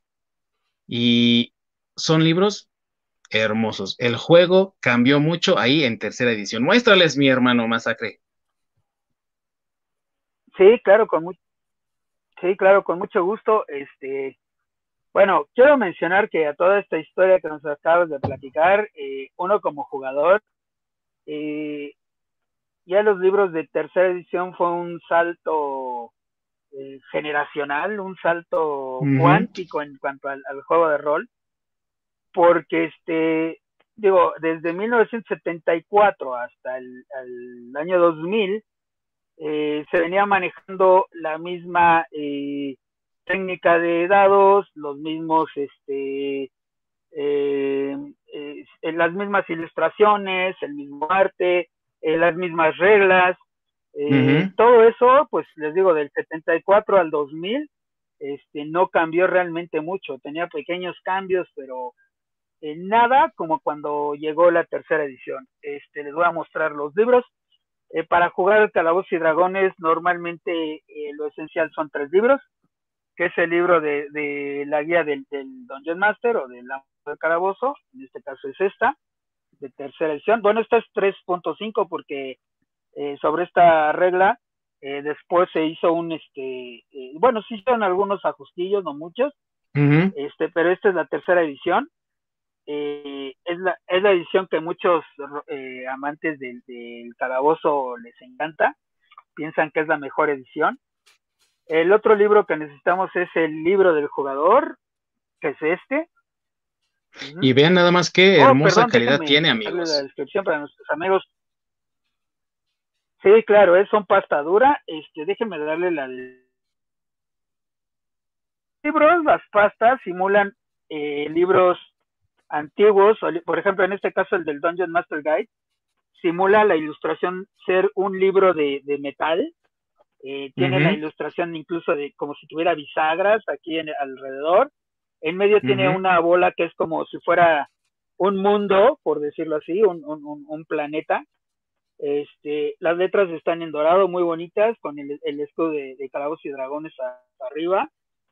Eh, como les decía, el arte cambió, este, cambió radicalmente. Las ilustraciones pasaron de ser de blanco y negro a ser ilustraciones en color. Este, bueno, por primera vez. En color, eh, bueno, siguen siendo blanco y negro, pero sí, pero ya con los bordes, tienen unos bordes como de color café, como si fueran de un libro antiguo. Este, traen ya las ilustraciones, déjenme buscar alguna por aquí para mostrárselas rápidamente. Sobre todo muestran las ilustraciones que venían de toda la pantalla, de toda la hoja completa, que estaban de lujo, hermano, estaban maravillosas esas. Sí, es, es precisamente una de las que estoy buscando para, para poder este, mostrarla. Este, son, son ilustraciones muy, muy padres. Este, por ejemplo, miren esta, esta ilustración que es del inicio de un capítulo, habla de la cosmología del calabozo, o bueno, más bien del universo de Calabozos y Dragones, pero como ven es una ilustración de toda la, la, la, hoja, es a color, es, es, simula ser un planetario para la gente que nos está escuchando. Este, la hoja es, eh, el, el, la impresión de la hoja es en color café, y como, simulando ser una hoja de esas hojas antiguas, incluso los bordes de papiro. como rotos. pergamino, exactamente. Entonces, sí. como si fueran papiros.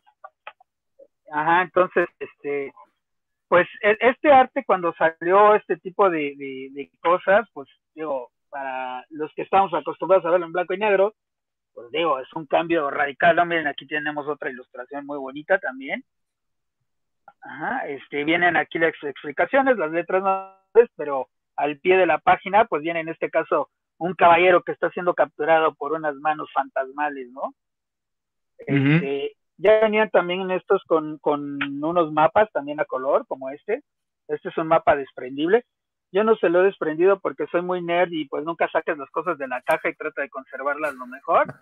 Pues nunca corté este mapita, pero, pero aquí ya venían, por ejemplo, un mapa en la última hoja este, que se podía desprender y lo podías usar en, el juego.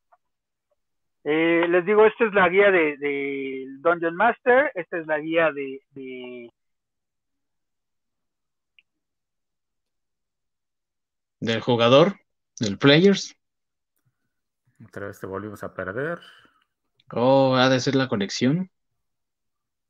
No, otra vez lo del micrófono. Este... Es el micrófono de nuestro amigo, tiene fallas técnicas. Exactamente. Es el, libro de jugador. Tiene una ilustración bien padre que a mí me gusta mucho, que es donde vienen las razas. sí. Si no mal recuerdo, cuando lo abres es un spread, o sea, abarca las dos hojas. Y viene como si fuera un sketch de, todas las razas que, que vienen incluidas en, el, en ese libro. Es Samera. Justamente esa mera. esa, esa mera. Es una joya y una belleza. Sí. Está hermosa. Esa es una de las, para mí, una de las imágenes que representan a Dungeons, de hecho. Tú con, con esta edición entraste también, ¿verdad, Orc? Sí, con tercera. ¿Y qué te pareció cuando la viste por primera vez, hermano? Sí, eh, perdón, también ya regresaste. Bienvenido de vuelta. Ya, ya sé, ya regresé. Este, bueno, este libro del, jugador, déjenme decirles que también lo padre que traía de esa época, trae un CD-ROM en la parte final, un CD, eh, que era todo este CD que les estoy mostrando aquí, eh, viene pegado a la pantalla al final, y era para poder hacer tu hoja del jugador ya en computadora, ¿no? Ya qué modernos somos. Eh, y hoy en día ya hasta la puedes descargar. Exactamente. Sí, claro. Esta es la, la guía del, del, de monstruos. Los monstruos. Eh, les voy a enseñar aquí algunos, algunos monstruos y muy rápidamente, criaturas. Ajá. Y otra novedad que hubo en esta edición, en esta tercera edición, fue que se estandarizó ya el sistema de D20, que Así viene, en todos los libros ya dice que tiene el sistema estandarizado D20. Que no sé, ahí Ding Dong, si tú nos quieres explicar eso, o quieren, no sé, tú dinos, tú dinos. Pues Ding Dong ya eh, dijo, ya no quiero explicar nada y se ah, fue. uno, de los libros. perdimos de momento. Bueno, sí. Uno de los libros que a mí más me gusta desde tercera edición es el Draconomicon. Que tanto las ilustraciones ah, como todo lo que contiene e, es, una chulada. Es el que he querido conseguir. La verdad es, es, el libro que más, más me ha gustado de esa edición. Es una edición maravillosa, la verdad, tiene, tiene un montón de suplementos. Un montón de suplementos. Bueno, el sistema de 20. En querer, conseguir el de Economicron, ¿eh? Mi, bueno, yo también lo he estado buscando, pero está complicadísimo, pero bueno. Sí, yo también. Sí, no, la verdad, sí, sí lo voy a comprar. Lo que cueste, ¿eh? Sí. sí, sí, sí. Ok, eh, hablamos del sistema de 20, amigos. No, no es lo mismo. No es lo mismo.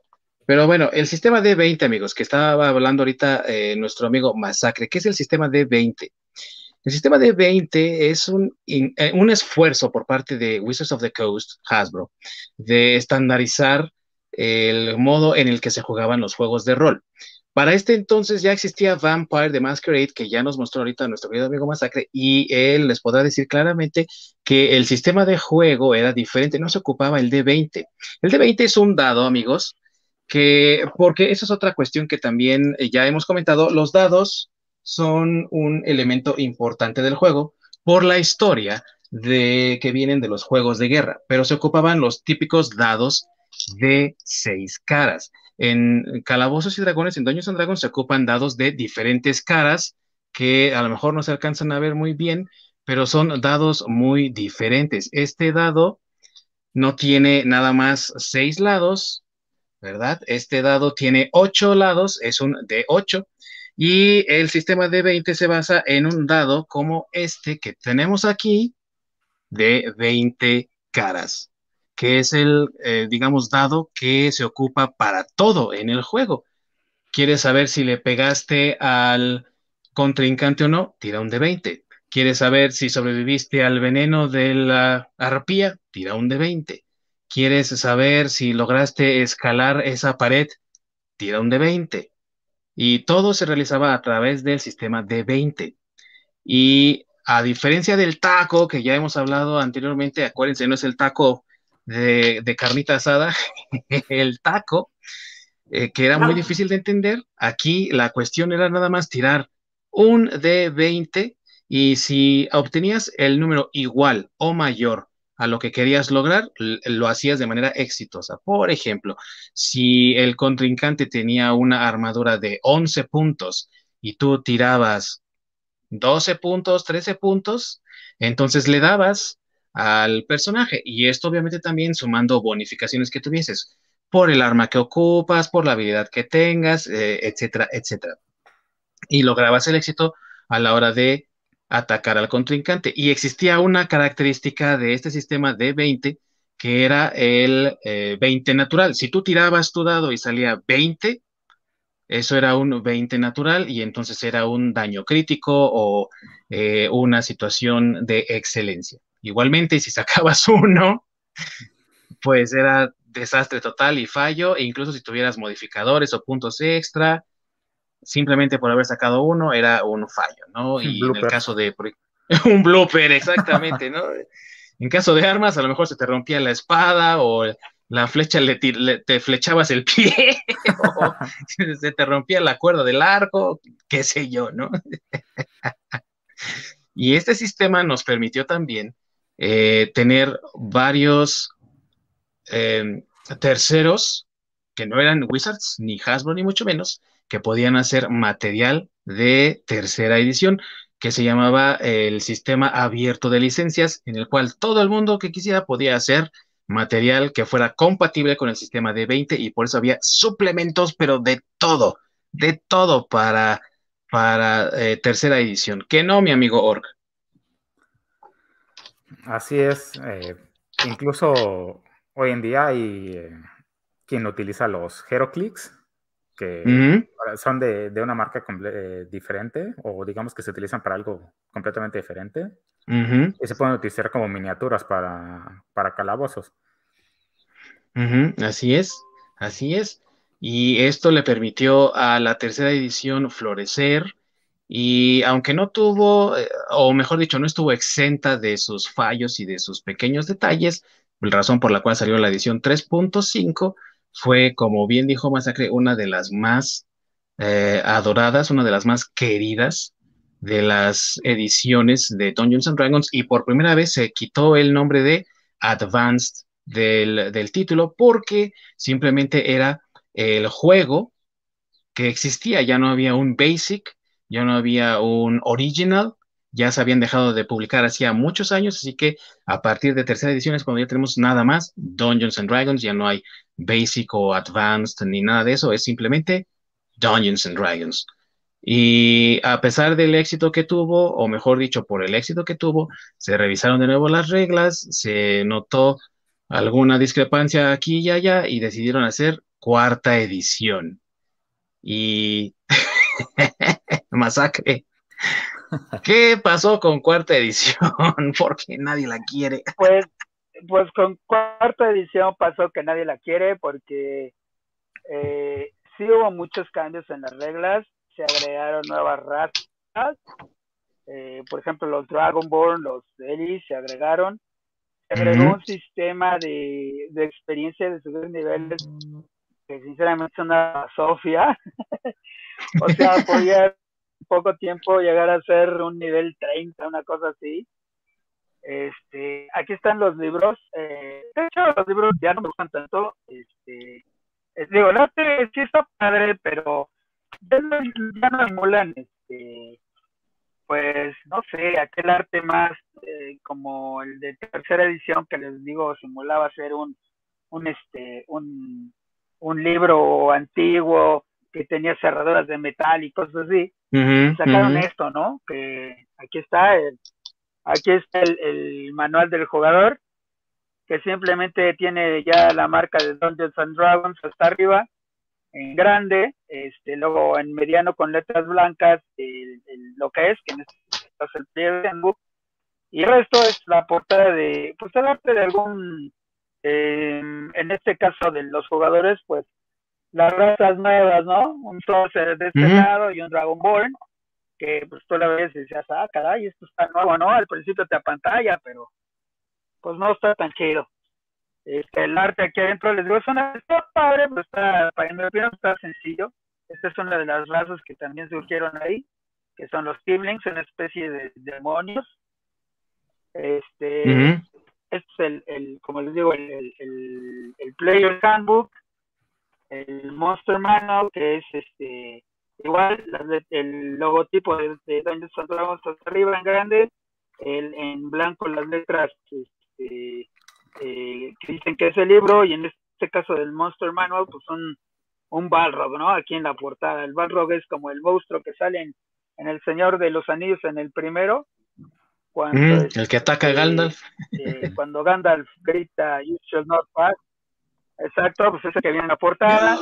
Eh, el repito del arte, pues no está mal, pero creo. Ajá. El arte, como les repito, no está mal, pero no es tan bonito, la verdad, como en los libros eh, previos. Este, de hecho, está como más pequeño el arte, si se fijan, no hay páginas de completas de, de, ilustraciones. este, ya no trae la sorpresita al final, como el, el CD-ROM o el mapita, además aquí ya no viene, ¿no? Ya para qué lo quieres. Ya no viene, al contrario, ya vienen comerciales de compra más suplementos del, del juego. Y este, aquí está el Dungeon Master Guide, ¿no? De hecho, este es un poquito ya más delgado. Y lo mismo, ¿no? El Dungeon Master Guide pues trae como el moradito, el logotipo de Dungeon de Dungeons and Dragons, las letras en blanco con moradito, y en la portada pues un dragón rojo, ¿no? Con una esfera en el, en el centro. Este, esta fue la cuarta edición, yo sí fui de los que lo compré porque pues yo soy fanático del juego y normalmente trato de comprar este Eh, los originales sé que se pueden bajar de algunos lugares no tan legales, eh, pero pues a mí sí me gusta, ¿no? Este, eh, a mí sí me gusta tener las cosas bien. ¿Tú, eh, Orc, jugaste alguna vez cuarta este, edición? la cuarta edición oh. No, pues creo que lo ahorita. Ah. No, no, continúa, continúa. Pero bueno, en lo que sí, adelante, amigo. Sí, en lo que regresa me gustaría mencionar que, que de cuarta edición, eh, por ejemplo, yo solo compré los libros básicos, los tres básicos. No compré ninguna aventura. No dirigí ninguna aventura con reglas de cuarta edición. Porque sinceramente no son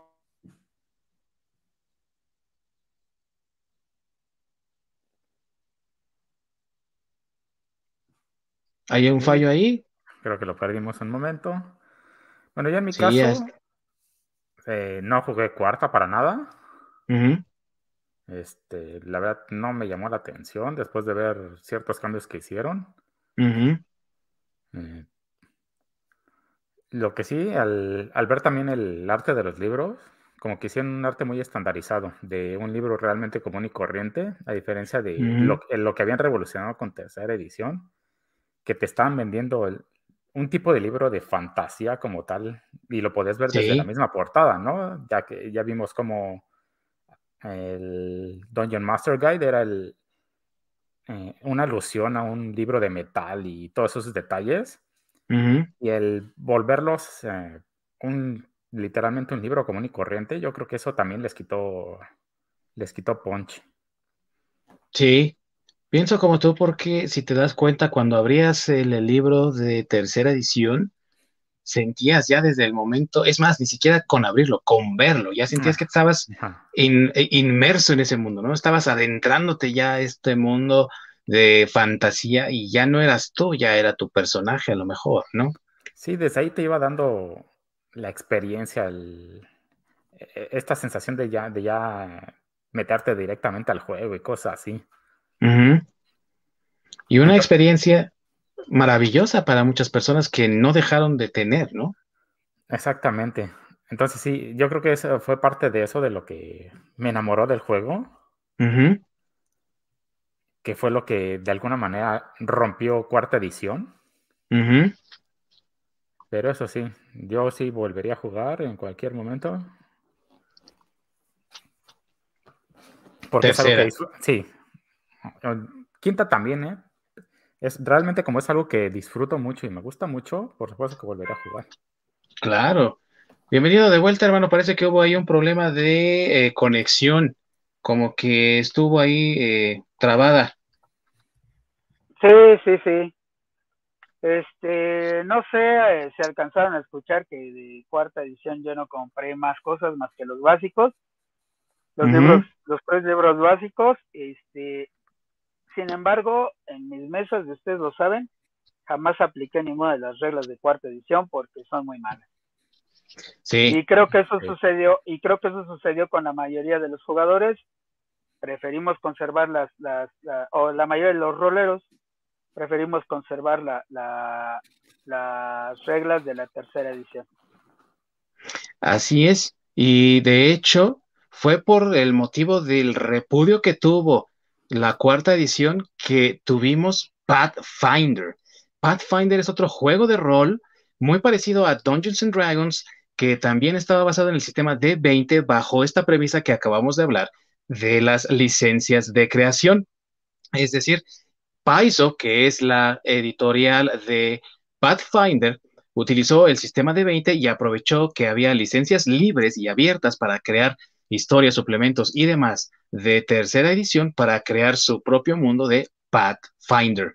La diferencia de entre Pathfinder y Dungeons and Dragons va más allá de solamente la popularidad, eh, pero Pathfinder se incluso conoce entre los roleros como la versión de tercera edición 3.7, ¿no? O 3.75 por esa proximidad que tiene a tercera edición y porque es algo que los jugadores adoraron.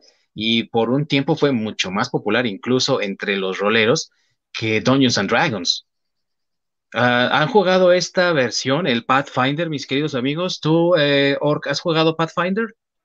No, yo sí, Pathfinder no. El, que estuve casi a punto de jugar fue Call of Cthulhu. Ah, ok, sí. Que, se ve interesante, sobre todo por ser fanático de Lovecraft. Pero no, sé si Pathfinder he visto muchas cosas, pero no, nunca tuve la oportunidad de entrarle. ¿Tú, mi hermano Masacre, jugaste Pathfinder o te interesa Pathfinder? A mí, yo sí jugué, digo, no jugué una aventura ni siquiera completa de Pathfinder, sí me invitaron una vez a jugar. este, pero la verdad es que no me gustó tanto porque sí tiene demasiadas reglas. O sea, sí es un juego que eh, está muy padre, es, sí es parecido, pero para mi gusto personal, este, no me agradó tanto que tuviera tantas reglas, ¿no? Porque me reflejó un poco el cuando el regresar a jugar con el famoso taco, ¿no? Y el querer hacer cosas, al querer hacer cosas a veces de, ah, yo quiero hacer esto, y te dicen, no, pero no puedes porque las reglas dicen que no. Eh, digo, también son, también son flexibles, pero la diferencia es que aquí la historia sí te obliga un poco más a seguir las, las reglas. Entonces, es a alguien que sí le gusta ir a, casi al pie de la letra con lo que dice en las reglas, pues yo creo que Pathfinder sí es su, su opción a, seguir. Sobre todo porque ellos tienen reglas prácticamente para todo, ¿no? Eh, eh, casi no puedes dar un paso sin seguir una regla, entonces eh, eso puede a lo mejor desanimar a muchos jugadores, pero ha tenido tanto éxito que incluso ya hay una segunda edición de Pathfinder que se lanzó en 2019 y parece ser que es un poco más ligera con las reglas. Yo no la he revisado, la verdad. Concuerdo contigo lo que dices de Pathfinder, ¿no? La primera edición, estoy de acuerdo, es muy limitante con las reglas o es muy, muy complicada. Y para un jugador novato, pienso que Pathfinder no sería la mejor opción. Eh, habría que checar la segunda edición a ver qué tal está o qué tan amigable es con nuevos jugadores pero sospecho, ¿verdad, mis amigos? Que eh, Wizards se dio cuenta de esto, lo notó y rápido se puso a trabajar en quinta edición, que es la edición más reciente de Dungeons and Dragons y que nuevamente ha capturado a los fans e incluso a aquellos que habían ido por Pathfinder porque no encontraban ese mismo placer en cuarta edición, regresaron incluso a jugar quinta porque sienten que se parece un poco más a lo que era tercera edición antes de todos estos cambios, ¿no? Tú que ya empezaste a hacer historias como Dungeon Master Massacre, ¿tú cómo ves quinta edición? Híjole, pues a mí sí me gusta mucho, me gusta un poco más que tercera edición y voy a decir por qué, a lo mejor, es, es mi opinión personal, a lo mejor muchos roleros que nos escuchen o que vean la repetición del programa no les va a gustar lo que voy a decir, eh, pero eh, este, a mí me gusta porque eh, siento que es una combinación entre el, el, el, calabozo original con un poco más de reglas de, de, la tercera edición, o sea, como que regresaron a combinar esas dos.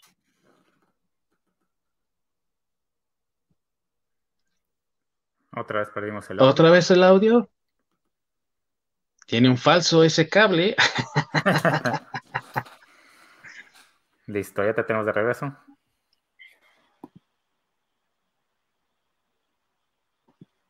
Sí.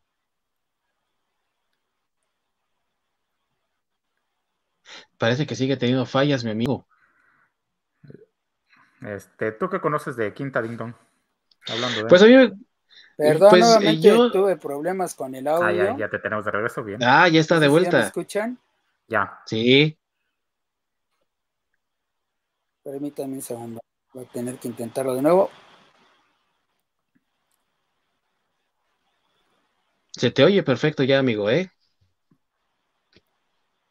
¿Ya me escuchan nuevamente? De lujo, se te oye bien. ¿Ya me, escuchan nuevamente? Perdón, ¿eh? Sí, así es creo que, creo que andan mal mis, mis audífonos y se desconectan de repente. Este, ya les vamos a tener que hacer un change. Pero bueno, en el mientras les decía, a mí me, me gusta porque siento que combinaron muy bien las reglas de segunda edición con las reglas de tercera edición. Tiene unos tintes de cuarta edición porque seguimos teniendo este eh, personajes o razas más bien como Dragonborns y como los los, los, eh, esta especie de dragones. Yo no los he aplicado aún en mi mesa porque tengo este jugadores que ya tienen mucho tiempo con los mismos personajes. Este, pero yo espero que ya pronto podamos este, renovarlos y ya poderles dar la oportunidad de, manejar esa, esas este, nuevas eh, razas. Eh, les voy a enseñar los libros, que por supuesto que los tengo también. la guía del jugador. Este es pasta dura, eh, tiene una ilustración muy padre, es, es una ilustración completa de, de un este un, un gigante peleando con un mago. Este, me gusta de estos libros que por la parte de atrás, la textura que se ve aquí, bueno, eh, para los que no están viendo, todos los libros de quinta edición en la parte de atrás tienen una parte negra y una parte que es como la continuación de la ilustración. Si uno abre o tiene los libros abiertos, se los voy a mostrar, es un dibujo completo o una ilustración completa del, de la portada pero como que no alcanza a cubrir completamente por detrás el, el, este, el libro, ¿no? Entonces queda la mitad negra, donde ponen una, una breve explicación, una, sino, una sino, sinopsis del, de lo que tiene el libro, yo me imagino que es para los jugadores nuevos, pero lo que me gusta es que esta parte negra tiene una textura distinta a la parte que está ilustrada. La parte negra es, como, mate. rugosa.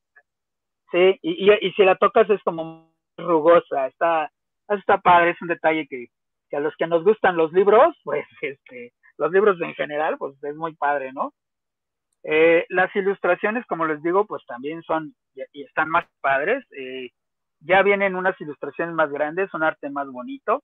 Eh, las hojas no son blancas, son como de un color café, como si tuvieran una un, un tipo pergamino. Este, no tienen esa, no tienen esa e, esa ilustración de hojas rotas al, al final del, de la hoja, como si fuera, o tratando de simular este eh, un libro antiguo, pero tienen unas ilustraciones más grandes, les voy a enseñar aquí otra, por ejemplo, que abarcan más, por ejemplo, esta abarca la parte superior de dos, este, de dos hojas. De dos páginas. Y aquí vienen las reglas. Entonces, la verdad es que el arte está muy, muy, muy bonito. Este, les digo, incluye todavía las razas este, eh, que vienen en, o bueno, las, las razas de cuarta edición, yo creo, es donde yo pienso que muchos no van a, no les va a gustar lo que digo, porque pues eh, si las incluye, si las puedes jugar, siguen siendo jugables, ahora ya son de, de cuatro, nos fuimos a seis, me parece que son los siete que puedes escoger. Este, eh, al final tampoco trae mapitas, porque ya los trae aquí adentro, no los trae desprendibles. Algunas historias sí lo traen, algo, algunas otras no, pero los libros básicos no traen esos, esos mapitas. Este, pero traen como un, un, ¿cómo se podría decir? Un preview, un trailer de lo próximo que van a sacar, ¿no? En esos momentos, claro, de esta edición, esto que les estoy enseñando, pues ya salió. Entonces es un dibujo y trae como un preview. Eh, este es el Player's Handbook. Eh, el Dungeon Master Guide, creo que es la portada que más me gusta. Eh, sí, este color está de lujo esa ilustración. Una, una, luz moradita, sí, con, así es, con un, una especie de calavera, aquí en, en, en la, una, un saucer calavera, es más grueso, que eso no lo he mencionado, es más gruesecito que la, que la cuarta edición.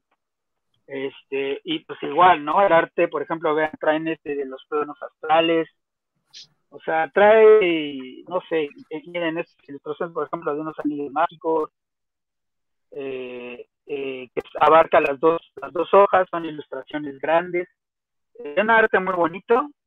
Y aquí está el Monster Manual, ¿no? Que también es algo gruesecito, no es tan delgado.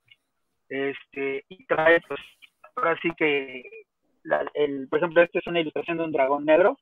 Y prácticamente la hoja habla sobre, solamente sobre, sobre el dragón.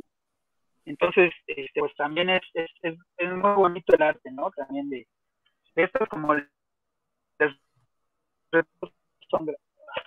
los dibujos son grandes, que abarcan media hoja, cosas así. Entonces es un arte muy bonito. Las, eh, las dos, este, digo, como que está combinando muy bien eh, La segunda, la tercera edición tiene algunos tintes ahí de la cuarta, algunos guiños chiquitos, pero en cuanto a razas y eso, en cuanto a reglas y eso, pues no cambia mucho. Hay una modificación en los usos de la magia que me gustó bastante. Este, es una, una, como una modificación un poco ya más enfocada a lo que es un videojuego como Final Fantasy o ese tipo de juegos. Entonces, este, pues está, están muy bonitos, las historias están interesantes, hicieron una revisión de algunas historias clásicas, este, por ejemplo regresó Ravenloft, ya tengo por ahí la campaña de Ravenloft, mm. prepárense. pues nos tenemos que preparar. Se fue por la campaña de Ravenloft, por eso desapareció. ya nadie quiere jugar Ravenloft. bueno, como los de los libros de quinta edición, ahorita que lo estaba mostrando, eh, tienen un arte bien, bien, bien chulo, ¿eh? La verdad, se vea bien padre. Sí. Y como dato, justamente los, los juegos de... Eh, los videojuegos están basados en los, en los juegos de rol de mesa. Sí, así es. El éxito de los juegos de rol se debió también, más bien por el éxito de los juegos de rol, tuvimos también juegos de video como la serie de Final Fantasy, ¿no? Que lo imita. Creo que perdimos por ahí a, Ding Dong. Aquí estoy. sí, de hecho ya todos, todos se escuchan bien. Tenemos una pregunta, si me puedes ayudar, Orc. Eh, más que ah, preguntas. yo no escucho Ding Dong. Bueno. Comentario. Eh, no sé, estabas comentando. No, se fue. Ah, ok, ¿me ayudas a leerlo, Orc? acá sin Cuántica les gusta lo, les gusta los Monster Manual por el arte. Sí, es que el arte de, los monstruos y en general de, las especies y demás es, está chulo, chulo, chulo. Es maravilloso el arte, es arte muy, de muy buena calidad, la verdad. Se han esmerado en, en ese departamento, pero también en tratar de integrar las diferentes partes que componen la historia de Dungeons. No han dejado incluso de lado cuarta edición, como bien decía Masacre, porque agregan ahí a algunos de las razas que se podían jugar. Y es, es también lo bonito de quinta edición que no niega la cruz de su parroquia, es lo que es, acepta su pasado y mira hacia el futuro. La verdad, eh, habrá que ver qué ocurre con sexta edición, que se supone ya está por ahí como en proceso de aparecer pero eh, mientras tanto, yo creo que quinta edición es una de las ediciones que mucha gente ha disfrutado, les ha vuelto a sus tiempos de cuando empezaban a jugar, sobre todo aquellos jugadores de antaño, y parece una edición de las más exitosas que ha tenido ahorita eh, Dungeons. Veo que aquí tenemos una pregunta, un comentario, Orc. Otro comentario, eh, podría pasar horas viendo esos libros. Nos comenta Sin Cuántica, justamente. Gracias, Sin, qué bueno que te gustan los libros, son maravillosos de verdad. Geniales libros. Amigos míos, mi pregunta para todos ustedes. ¿Qué es lo que se necesita para poder jugar este juego? Y últimas recomendaciones o pensamientos para todos aquellos que se interesen por jugar el rol y que lo quieran disfrutar. Vamos a ver. Uh, Ork, ¿tú qué piensas, mi amigo? Ah, principalmente, el, obviamente, el, disfrutarlo. Eh, por otro lado, de las cosas que no me han gustado, de, de, las últimas cosas que han sacado, el, el utilizar ahora sí, volvemos a las cosas como muy progres, eh, que la gente se esté quejando por cosas que suceden en el mundo real y lo terminen viendo reflejado en un mundo de fantasía es como muy, muy, muy inconveniente. Y en tantas quejas realmente terminan arruinando algo que disfrutamos mucho. Por, esta última historia que hicieron de. Este. Que es como de Harry Potter, donde van a lo, al college o a la universidad o no sé qué. horrible. Estuve leyendo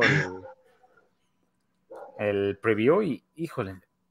O sea, vas a actuar como alguien de universidad y tu objetivo realmente es conocer a otros estudiantes, sacar buenas calificaciones y básicamente... Cantar en el coro.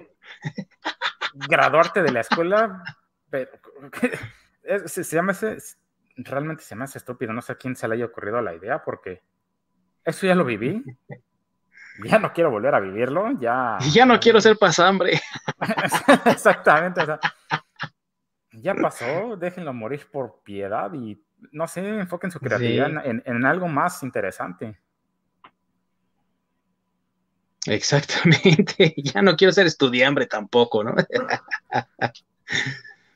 Sus últimos pensamientos del día de hoy, mi querido amigo Masacre, acerca de lo que es el juego de rol, Dungeons and Dragons, a lo que dedicamos más tiempo, pues por ser el más popular, obviamente. Este, pues a mí eh, sigo estando contento con, con Dungeons and Dragons. Estoy de acuerdo en, en, en, el sentido de que, pues, digo, como todo, ¿no? Otra vez volvemos al tema de la inclusión. Este, la famosa silla de ruedas entre los roleros, eh, para la gente que no juega rol, eh, incluyeron unas reglas en, en las eh, recientemente en, en, esto del calabozos para que un personaje pueda estar en una silla de ruedas y pueda pelear usando su silla de ruedas. Este, digo, está padre que tenga la opción, ¿no? Finalmente, eh, uno como Dungeon Master, uno como jugador tiene la opción de escogerla o no. Eh, la ventaja aquí es que no es a fuerzas, eh, es un juego muy, muy amigable, muy flexible, donde puedes aplicar o no. Si una aventura no te gusta, no la juegas y ya, no pasa nada. Este, es eso de, de, inclusión de la silla de ruedas, cada quien tendrá su opinión. A mí se me hace un poco tonto porque, pues, digo, o sea, no conozco a alguien que diga, uy, bueno, ahora voy a crear un personaje que esté en silla de ruedas. O alguien que esté en silla de ruedas en la vida real y tenga la oportunidad a través de la imaginación del juego de caminar y escoja seguir en una silla de ruedas, ¿no? Pero bueno, cada quien. Este, eh, cada quien, eh, me he topado por ahí en algunos foros y en algunos lugares, este, pues, que mencionan mucho la inclusión de la mujer, la violencia que hay en, de ellas en, la, en, las, en las mesas, este, eh, eh, vamos, no sé si han, se han visto esa, esas, esos comentarios de que hay mujeres que se sienten mal porque cuando llegan a las mesas, este, algunos roleros las tratan mal, se burlan de ellas, las tratan como tontas, este, o las quieren violar a sus personajes en las mesas, o ese tipo de cosas, ¿no? Este, yo creo que ahí pues siempre tienes la opción de, retirarte de esas mesas, este, si esa mesa es de, pues realmente son tus amigos con los que se supone que estás jugando, pues revisa tus, tus prioridades de amigos o tus, tus, tus conceptos de que, de que es un amigo.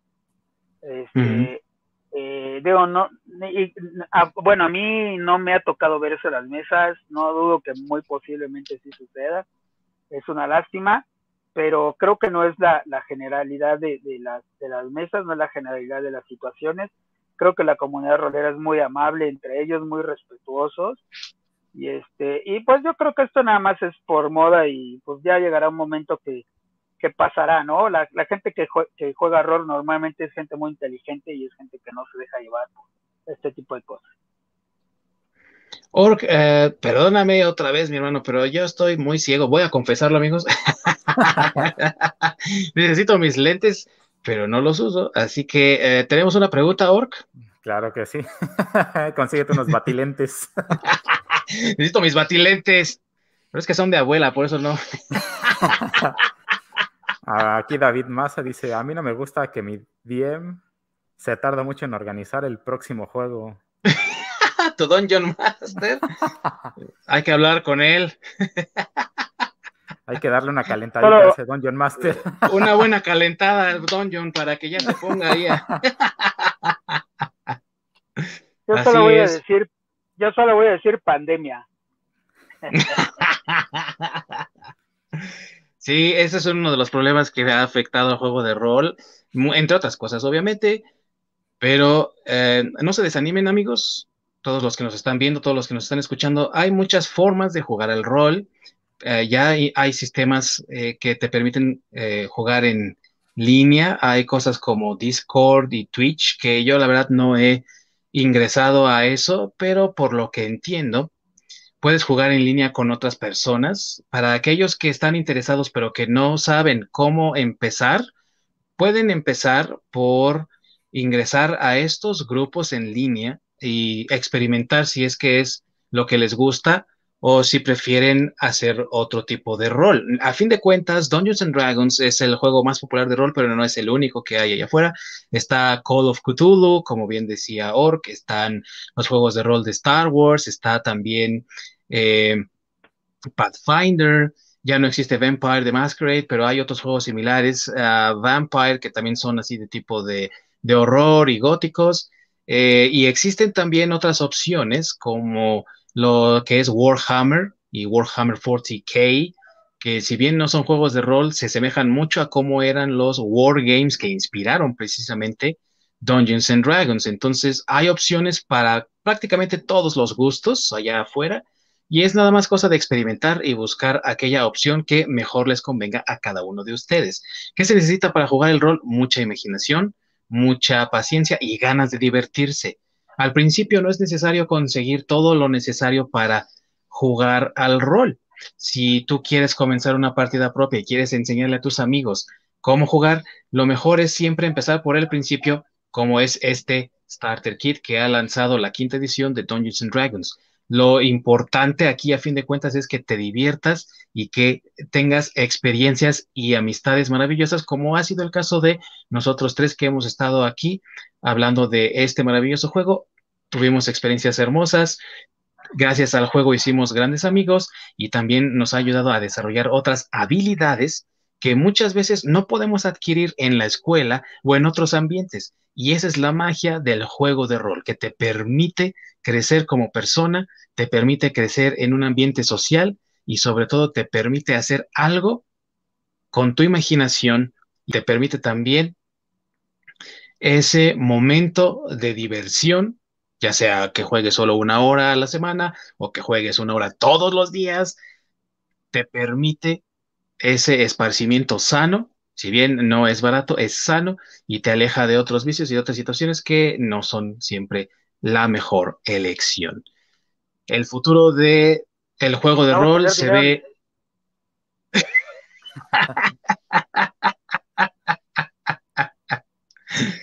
El futuro del juego de rol se ve maravilloso, amigos, y espero que sigamos siendo parte de ello. Ojalá que nuestro Dungeon Master se apure. Mejor que la pandemia se apure, ¿verdad? y que se acabe rápido. sí, sí, la verdad, mejor que la pandemia. O que ya nos vacunemos todos. Otra cosa. ¿Algún otro pensamiento final, mis queridos amigos? Disfrútenlo, eh, no se van a arrepentir. Exacto, perfecto, bien dicho, mi querido Orc. Sí, Masacre, querías decir algo, perdón, ah. amigo. Sí, este, no, no, es muy rápido, nada más es eh, también igual un, una recomendación, si alguien quiere comprar los libros porque no le gusta hacer las cosas este, de manera dudosa, este, déjenme decirles que Amazon es una muy buena opción, tiene gran variedad de libros de Dungeons and Dragons, eh, tiene los tres libros este, eh, básicos, tiene ese starter que tiene Ding Dong ahí al fondo, tiene otro que se llama Essential Set, que también es para comenzar. Este, y tienen la seguridad que lo piden y les va a llegar este, pronto. No son baratos como le hemos comentado, pero sí valen mucho la, pena. Y les digo yo, como, como las diferencias que tenemos de los que empezamos a jugar allá por finales de los 80 y principios de los 90 a ahora, es que es mucho más fácil conseguir este, los libros o los starter sets o todo eso. Yo les recomiendo, eh, está Mercado Libre y esto, pero yo les recomiendo Amazon porque aparte los libros están más baratos en Amazon que en, este, en, Mercado Libre. Y eh, también tiene Amazon una promoción de ventas de libros. Eh, los tiene una vez al año y estos libros de Calabozos y Dragones entran dentro de esa promoción y hay veces que pueden conseguir los tres hasta por mil pesos o un poquito más, los tres libros. Por favor, Amazon, patrocínanos. Jeff Besos, Jeff, ¿me escuchas? patrocínanos. y para aquellos que piensen, bueno, es que yo sigo siendo estudiante, no tengo mucho dinero, ¿cómo le puedo hacer para jugar? No se preocupen, porque también la misma página de Dungeons and Dragons, que es DND, así de la letra D de dedo, N de niño, de punto ofrece también los suplementos de las guías y las reglas de manera gratuita y descargable para todos aquellos que estén interesados en jugar. Es un primer acercamiento, no son todos los libros, no van a encontrar ese hermoso arte que tienen todos ellos, pero al menos tendrán lo necesario para poder jugar y ya si se animan y después de haber juntado una pequeña lanita, pueden ir y comprar sus, eh, sus libros en Amazon, como bien dice Masacre, su starter kit y también pueden comprar sus miniaturas si es acaso lo que les gusta. No es a fuerzas jugar con miniaturas, pero siempre es bonito tener ahí una representación gráfica en tercera dimensión de tus figuras favoritas. Y sobre todo, si te adentras mucho en este mundo, también es posible que eh, consigas miniaturas sin pintar y entonces ahora tengas una nueva adicción queriendo pintar todas tus miniaturas y menos dinero vas a tener para alcohol. ni para alcohol ni para salir de antro. Así es. Muchas gracias, mis amigos. Les enseño también, perdón rápidamente, aquí están las pinturas. De Vallejo, aparte, las que saca Doño Sandrago son con licencia de Vallejo, que es una muy buena casa de pinturas, excelente, y vale la pena. Están las, piezas, vienen así desarmadas, hay que armarlas para armar figuras como esta, por ejemplo. Así es. Y son una excelente opción también para poder hacer tus propias criaturas, tus propias figuras, tus propios personajes. Eh, y si no, vas a tener quieres... dinero. y no vas a tener ningún dinero. Pero siempre le puedes decir a tu novia, esposa o mamá, al menos no estoy en las drogas. Muchas gracias, mis amigos. Próxima semana no se pierdan el episodio que vamos a tener hablando de Star Wars, la trilogía original que empezó en 1977, donde vamos a hablar de esta maravillosa trilogía, esta ópera espacial que creó George Lucas hace ya tantos años y que a todos nosotros los nerds de corazón nos ha traído tantos y tantos momentos de felicidad. Muchas gracias a todos por habernos sintonizado el día de hoy. Se despide de ustedes Ding Dong. Me ha acompañado aquí abajo Masacre. Diles adiós. adiós. Adiós ahora sí, el más pobre de todos aquí. El, que no tiene dinero para vicios, pues, aquí estoy. Saludos. Y de este otro lado, aquí tengo a Orc. Buenas noches a todos. Recuerden, disfruten el juego. Disfruten el juego, disfruten la vida y hagan muchos amigos, que ese también es uno de los grandes objetivos del juego de rol. Eh, así entonces, les pedimos que nos sintonicen la próxima semana a esta misma Bati hora, en este mismo Bati canal, para hablar de Star Wars. Sin más por el momento, entonces, nos despedimos. Que todo esté muy bien. Excelente fin de semana. ¡Corre la orc!